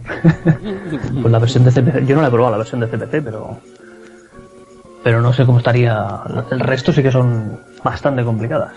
¿No, Keiko? Seguimos con Javi Ortiz Carrasco, que bueno, supongo que le contesta a Alberto. Sí, eso, Le dice, exacto, Alberto. De los ordenadores de 8 bits comerciales más populares, solo Amstrad es oficial. La de Spectrum salió en el 97 con la máquina muerta por estos lares. Ostras, ahora recuerdo otra. Para el ordenador Sam Coupé, aún de 8 bits. Salió una versión oficial bastante maja. Bueno, se ha juntado un vídeo de, de la versión. Dice, el Sam era una máquina de 8 bits, ojo, con cuatro modos. El primero de ellos compatible Spectrum. Salió muy tarde y comercialmente no triunfó, claro. Ujú. Yo la verdad es que no conocía ¿eh? el Sam Coupé este. Es Sergio que- Ramosito Turbo dice mi versión para mi versión más jugada fue la de PC, aunque gráficamente y por jugabilidad con el mando me quedaría con la de Super Nintendo. Juan Luis Quesada, pues a mí me pasa exactamente lo mismo que a Sito Turbo. A la que más jugué fue la de PC, pero la que más me gustó fue la de Super Nintendo, bien sea por sus gráficos o jugabilidad, o también porque no había jugado a ninguna otra versión más. Poco os puedo decir de este juego ya que hace muchísimos años que no lo rejuego y la memoria no me llega tanto, con tantísimo juego. La verdad es que ahora es una buena ocasión de rejugarlo. ¿Eh? Cierto es. Que por cierto habéis despertado en mí el interés de buscar las demás versiones y echarle un vicio y un ojo, ya que este juego lo tenía muy olvidado. No porque sea malo ni nada de eso, sino porque os reitero que con tantísimo juego es difícil acordarse de todos, por eso, por eso os doy la enhorabuena de que vosotros lo hagáis. A seguir con estos programazos, un saludo. Ah, pues muchas gracias a Quesada. Y nada, seguimos con, con Néstor Aceo, que nos dice, brutalísimo. Este juego se acumó en mi, 3, en mi 386 de 20 MHz. Difícil hasta decir basta y enganchante como poco. Una animación jamás vista y una jugabilidad fuera de serie. Un pedazo, un juegazo, mire por donde se mire. Mm. David Ortiz Cuji dice, feliz año, rejugones. ¿Feliz año? Mis recuerdos sobre este juego son bien pocos. De hecho, solo probé la versión de PC en clases de informática, cuando estudiaba FP. Esos saltos milimétricos eran puro dolor. Desde mi época. Yo también creo que estaba, estaba por esa época también. Ujú. Oscar del Águila. Lo tenía en PC y no pude resistirme a la tentación de descargarlo en iPhone por 0,89 euros. Un juegazo. Pero ahora Ubisoft lo ha borrado de la App Store y no vuelve y no puedo volver a descargarlo. Hostia, empiezan los problemas con los DLCs, ¿eh? Yo tengo que hacer un apunte. La versión de iPhone, o sea, la versión de móviles, la verdad es que está muy, muy bien. Jugablemente, Probablemente con el dedo se juega muy bien, ¿eh? Sinceramente, porque de hecho tú saltas y, y, y das espadazos. Está muy bien, la verdad. Yo la, la he probado y gráficamente es guapísimo. Y con el dedito, pues, eh, quizá cal- calcular mejor los saltos y avanzar poquito a poco y, bueno, está bien implementado. bueno, pero Ubi, Ubi se ha encargado de quitarla ya. Ah, Siempre. ¿eh? Es Ubisoft, o sea, Sí, sí, jugarretas Ubisoft. bueno. Seguimos con Mario Gregorio Sánchez Álvarez, que nos dice, creo que son de los primeros podcasts en hablar de este juego, que es una maravilla de su tiempo y creo que de los primeros en tener captura de movimiento. Solo he jugado bien en la versión de Super NES de Konami, muy bueno pero bastante difícil, por la cuestión del tiempo que maneja el juego y en, segun- y en secundaria la versión para MS2, en el taller de informática. Saludos y buen principio de año. Veo que el tema de, de jugar en, en clase... aula. Un montón Sí, de genios. menos estudiar, Sí, sí, sí. yo creo que de todo. Un montón de genios de la informática jugaban a Prince of Persia en, la- en el Es FP. que salimos todos de allí, tío. Es que... Eso es así, eso es así. José Antonio Martínez Vázquez dice, le seguí la pista en su día hasta que me lo compré en versión Super NES. Era un verdadero reto y además contra el reloj. La saga se recicló con mucho acierto con las arenas del tiempo. Jugué la primera parte en PC y me encantó. Aunque si bien el título original no daba tregua en su dificultad, la saga de las arenas es el colmo de las, de las ayudas al jugador casual. ¿Os dais cuenta que nadie habla de la versión Mega Drive? me parece indignante. ¿Qué co- qué co- Eso es por la portada, tío. Esa portada. Esa portada solo merecía que le escupieras a ese, a ese chaval. Yo insisto, si hubiese puesto a María Whittaker en la celda, o sea, ese, juego hubiese vendido, vamos, como el que más. Ya ves que costaba. Dale unas cuantas pelas a esa. Buena. Bueno, Albert, un comentario nos queda. Seguimos con Jesús Sánchez y yo sin saber siquiera que existe. Me he pasado la trilogía de PS2 y es de las pocas cosas que he dicho que se merecen estar entre mi colección de originales. Ya tengo deberes para después de los exámenes. Postdata, me habéis tangado, que yo creía que la próxima era del Final Fantasy. Bueno, paz, paz, haya paz. Eso es culpa del lirico que le gusta poner los dientes largos. No, en fin, no. seguiré esperando ese gran momento. Sugerencia de fecha, 21 de marzo, sale la rem- remasterización de Final Fantasy X. Otra joya. Amén. No, no. Escucha, escucha. Oye, yo creo que no pues no puse los dientes largos. Yo nosotros cuando anunciamos los siguientes juegos los solemos hacer en orden y Prince of Persia estaba claro que iba a ser el primero del año. Yo creo que es el ansia. Yo que- eso yo creo que es el ansia viva por, por por una historia tan bonita, tan bonita como la de Final Fantasy VIII, pero bueno, que, bien, que llegará. Bueno, Y eh, hasta aquí los comentarios. Muchas gracias, Albert. Muchas gracias a los amigos que nos dejan un comentario, que pierden unos minutos de su tiempo escribiéndonos unas letras para que nosotros las leamos aquí. Encantados de la vida, que, que es por lo que estamos aquí. Y bueno, hay que devolver la palabra a José Manuel, porque hay que cerrar esto, que estará en torno a las tres horas y pico ya. Así que, José Manuel, vamos a concluir. Bueno, pues, pues por concluir, em, intentaré ser breve, ¿vale? Que ya nos hemos alargado bastante. Eh, creo que hay ocasiones en las que un juego trasciende a su tiempo, ¿vale? Bien por el planteamiento, por la innovación, por la tecnología, no lo sé. Lo que sí que es este, es que, es que creo que este es uno de esos juegos, ¿vale? Quien más, quien menos ha probado una de sus versiones. Entre todas las que hemos comentado, seguro que está la tuya. Y quien no conoce el original, estoy seguro de que sí ha probado alguna de las entregas de la saga. Así que Prince of Persia es un personaje que todo el mundo conoce. Puede que en ambiente puramente consoleros no se tenga la percepción de grandeza que realmente tiene este juego. Y estoy de acuerdo en que no es un Sonic ni un Mario, no va a vender una máquina. Pero en ambiente de ordenadores yo creo que sí que consideramos a Prince of Persia como lo que realmente es. Una leyenda en la historia de esta, de esta nuestra afición. Y sobre todo aquí es una reflexión que, que quiero hacer, porque quiero que pensemos por un momento en una época en la que las aventuras gráficas, simuladores y juegos de rol y estrategia dominaban el PC, ¿vale? Donde los usuarios de PC mirábamos en muchas ocasiones con envidia a los de consola por tener abundancia de géneros de arcade, de acción. Justo lo que los compatibles, con los compatibles menos tenían, ¿vale? Eh, había alguna, algún poquito de escasez. Algo había, pero a un nivel de calidad, pues creo que mucho menos. Pues justo en esta época aparece este título que nos da acción, nos da un reto, nos da arcade y aventuras raudales. Para mí fue un momento increíble. Horas y horas y horas invertidas. Y esto he conseguido que le reserve un, un huevo importante dentro de mi memoria. Yo de verdad os lo recomiendo, probadlo, no le tengáis miedo, porque al fin y al cabo es un reto, pero, pero bueno, no deja de ser eso, es un juego.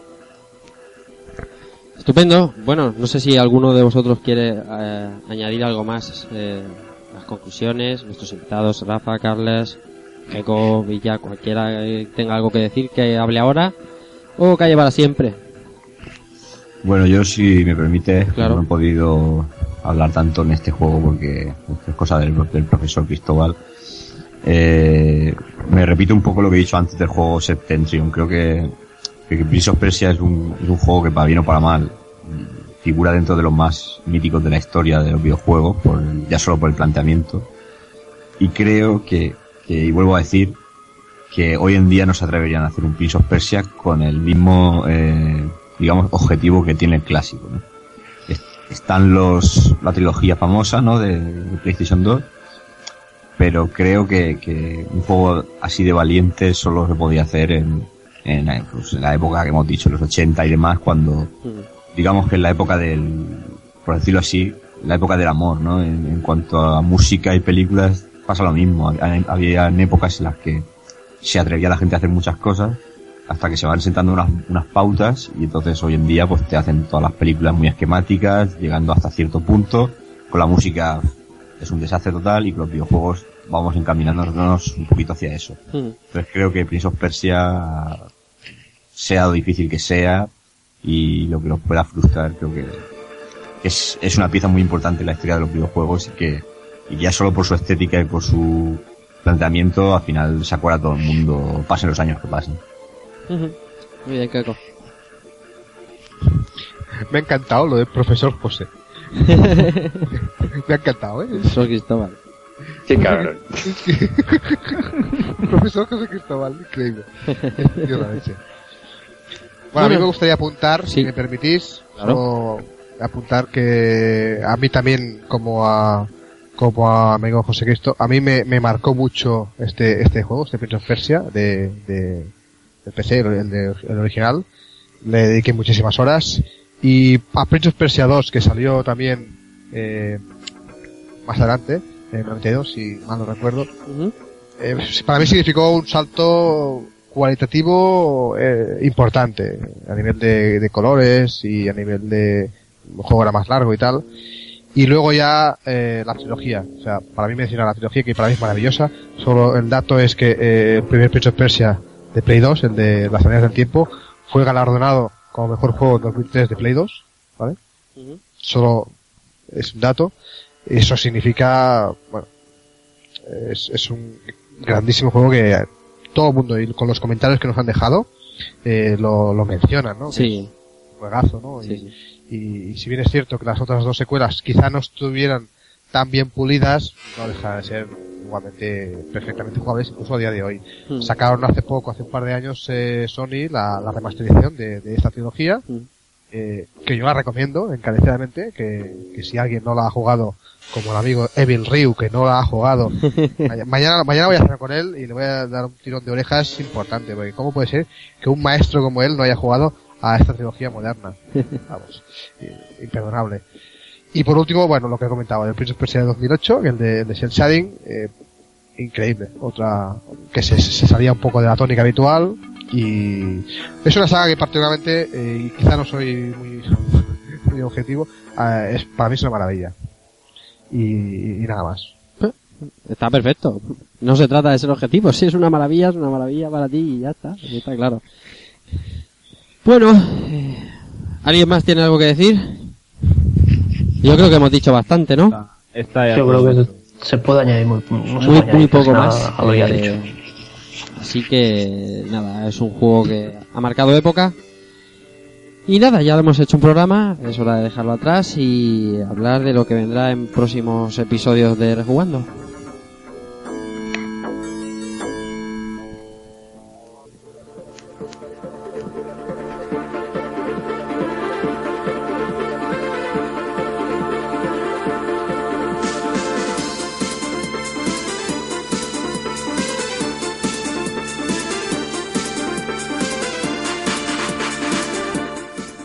Música de batalla.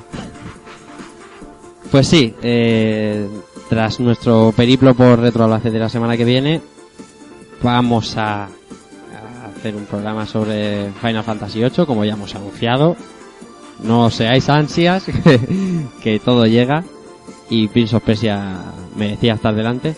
Así que nada, Albert, eh, dentro de eh, dos o tres semanitas aquí estamos dándole las espadas Sí, sable sí, pistola. acabamos de hablar de- del agobio de los 60 minutos del Prince of Persia. Ujú. Yo ya empiezo a tener el, agobio de las dos semanas estas que hay entre medio para, para empezar a preparar todo el programa y, y a ver si me puedo conseguir acabar el juego de nuevo. Pero bueno, se hará lo que se pueda y muchas ganas. Y, Muchas. y nada, en un par o tres de semanitas espero, esperamos tenerlo por aquí ya. Claro que sí, algunos ya lo tenemos muy muy avanzado, como es el caso de Villa y mío. Keiko también ya tiempo está, libre. ya está on fire, así que seguro que lo vamos a pasar recordando uno de, de los grandes de, de la de los tres juegos de Final Fantasy que salieron en PSX, Final Fantasy 8, eso de aquí a dos tres semanitas, eh, aquí entre jugando.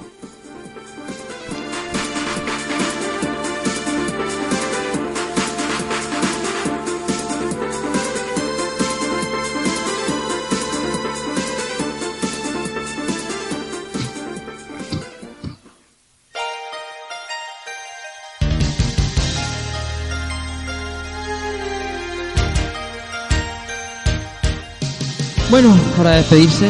Como siempre, empiezo por el caballero que nos trae el episodio de esta semana, en este caso José Manuel Cristóbal. Eh, siempre suena lo mismo, pero tengo que decirlo. eh, el oyente no tiene acceso a los guiones que, la gente encargada de un programa tiene rejugando y tengo que felicitarte porque el guion, el trabajo que has hecho de documentación de este Persia es absolutamente magnífico. Así que nada, gracias José.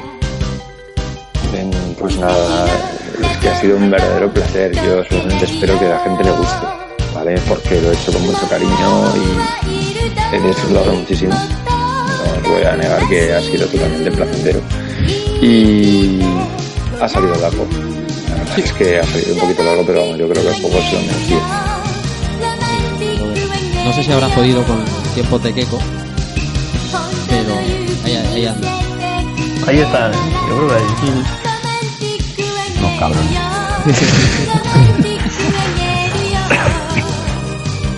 Bueno, bueno. Pues nada, Tampoco, tampoco es una gran petición. Así No, que, no. oye, tengo que decir que el último, el último programa, el especial Street Fighter 3, me fastidió mucho no poder estar finalmente, eh, porque le tenía muchas ganas y, y agradezco que, que, que me mencionaseis en él también varias veces por lo mismo. ¿cómo no? Y no se me hizo absolutamente nada largo. Era tres horas y pico, que lo disfruté de cabo a rabo y que hubo ahí una competición de conocimiento entre Keiko y Evi que fue auténticamente brutal. Pues nada, repito, muchas gracias y bueno, eh, estaremos en falta y vamos a ver eh, la semana que viene otro Albacete. Espero que lo paséis muy bien. Seguro que sí. Bueno, vamos a despedir a los invitados de esta noche. Voy a empezar por mi tocayo, Rafa Dieguez, eh, como he dicho al principio del programa, organizador, un tío que ha echado para adelante, organizador de Retro Albacete, el día 18 de enero en Albacete, en José Saramago, ¿verdad, Rafa? Sí, sí, el 18 de enero, el sábado. 18 de Una cosa, quiero hacer un inciso. Claro. El, el juego que decís vosotros de Fórmula 1, de Z, es eh, el, Axu, el Exeus Kid de Super Nintendo, que es como es un juego de Fórmula 1, como el F0, más que de Fórmula 1 en modo 7. Eh, ese era el juego. Sí, correcto. Ese era el juego. Yo hablaba de memoria antes y simplemente Sí, sabía que ese juego, podía. ese juego me lo, tra- me tra- lo trajeron de Japón, digamos, lo, lo, lo probé y la verdad que, que mola bastante. Es que yo en los juegos de coches tenemos un problema. Pues a mí me pasa al contrario, a mí los juegos de coches tenemos otro problema, pero, pero favorable. Bueno, O sea que, eh, repito, información en retroalba.es. sí, retroala.es, tanto tan en el Facebook como en la página web. Y bueno, si quieres os explico también el, el horario que va a haber. ¿Vale? Bueno, pues a abrimos a las 10 de la mañana. El 10 y cuarto, 11 y cuarto va a haber eh, un podcast también eh, de Reino Champiñón, que son de aquí de Albacete. Muy bien. que tratarán pues, temas retros y cosas, más cosas. Después de 11 y cuarto, 12 y cuarto estará Jabu, eh, eh, el Ventagenarios, Sí. o ya más de retro, para hablar, que nos hablará de la historia de los ordenadores de los 8 bits, una, otra orilla más. Después de 12 y cuarto a 2, en teoría es el torneo de Street Fighter 2, ¿vale? Que también se puede apuntar la gente en la página de Retro Alba para que puedan ganar, porque los premios, lo he dicho antes, los premios es una Game Boy para cada uno. Bien, bien. Para bien. los tres torneos que va a haber, pues tres Game Boys. Aparte habrá también para los segundos premios otros otras otras otras cosas. Estupendo. Después pararemos dos horas hasta las seis y media y a las seis y media empe- empezará la charla de Pablo Avilés, nuestro Pablo, sobre la historia de las consolas. Bueno, quería mandarle ya un fuerte abrazo por si nos, nos oye, Sí, no, oye, no, oye, nos consta que no sé qué. que se ve que ha, ha recibido un golpe durillo y bueno, de aquí yo le mando un fuerte abrazo. Después, de 5 a 6 y media, pues estaréis vosotros, tanto ahí la, el follón. Repito, eh, comentaré también en la web esta semana. Hablaremos sobre Vale. los juegos del año 91. Invito a todo el mundo que quiera participar. Eh, Del 90, y- Claro, haremos listados con los juegos para que comenten lo que quieran, nosotros comentaremos lo que quieran, va a estar con nosotros Tarkafka de Punto Frito, va a estar algunos amigos, así que a las 5 de la tarde, jugando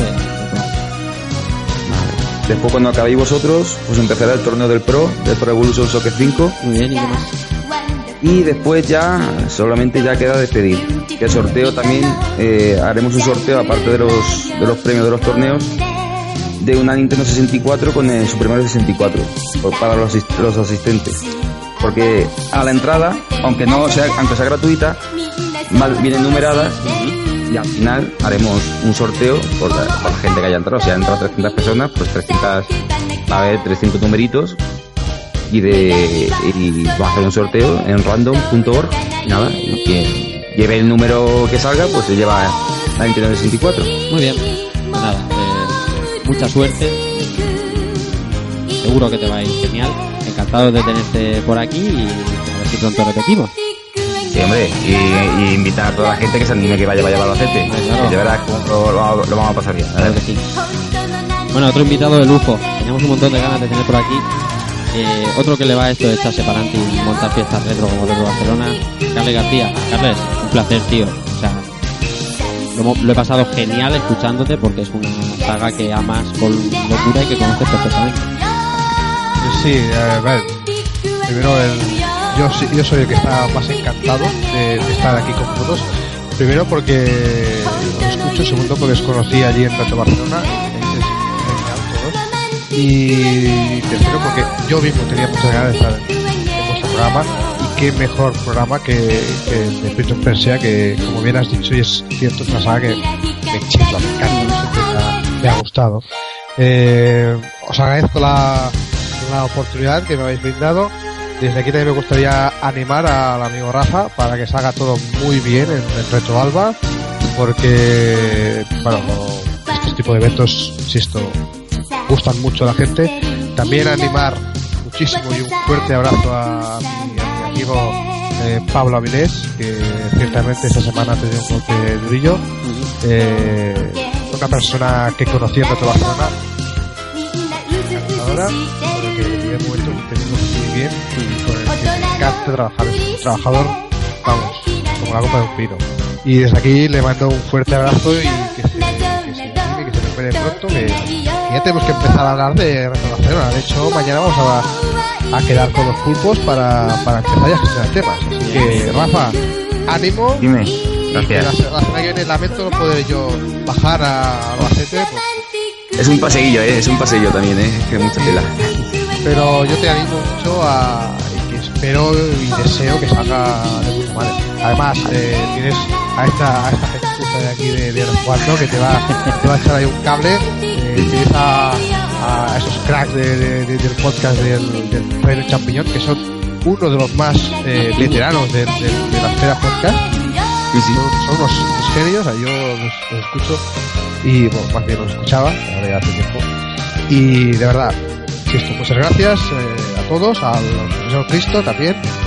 Que me ha encantado, ¿eh? Lo siento. Profesor me ha Cristóbal. encantado. Y a Neko y a ver a todos, eh, de verdad, ¿eh? Fuerte abrazo y muchas gracias. repetiremos pronto, repetiremos pronto. Venga. Y cuando hables con los pulpos de, de Retrobarna el año que viene, sabes que nosotros estamos aquí. Eh, lo sé, lo sé, no, no, no lo dudo, ¿eh? Está claro, está claro. Bueno, vamos con los habituales. Eh, Alberto Andreu, Nada, es buena hora para irse a dormir. yo creo que sí. Sí, Es buena hora. Sí. Teniendo en cuenta que, que tengo un niño de dos meses, es buena hora para irse a dormir. No sé si me mire mucho, pero. Y nada, un placer también estar aquí con, con Carla, que pude hablar un poquito en la, en la retrobarna, pero, pero bueno, eh, encantado de, de compartir aquí un programita con, con Carlos y con, con Rafa también. Y lo, lo que habéis dicho, que vaya, vaya muy bien por, por Retro Alba disfrutar, dejar el listón bien alto y, nada, que nosotros nos vemos en, bueno, hablamos en, dos o tres semanitas con, con este Final Fantasy y nada, que disfrutéis. muy bien. Eh, señor José Villanueva. Villa, Pues nada, agradecer a, a José el currazo que se ha pegado. En, ah, encantado de conocer a Carla, ya que yo no pude ir a Retro Barcelona. Y, y a Rafa, pues ya nos veremos la semanica que viene y por allí. Ah, pero- pero así. Y esperar a ver ese Final Fantasy a ver cómo sale. Regular, como todos. y nada, por último, Antonio Serrano, alias Keiko. Nada, un programita más, encantado de haber aprendido un poco de Prince of Persia. Y con el amigo Cristóbal, que es uno de los míos, que ya sabe, es del estilo Peter Jackson, hacemos las cosas a partir de dos horas y media.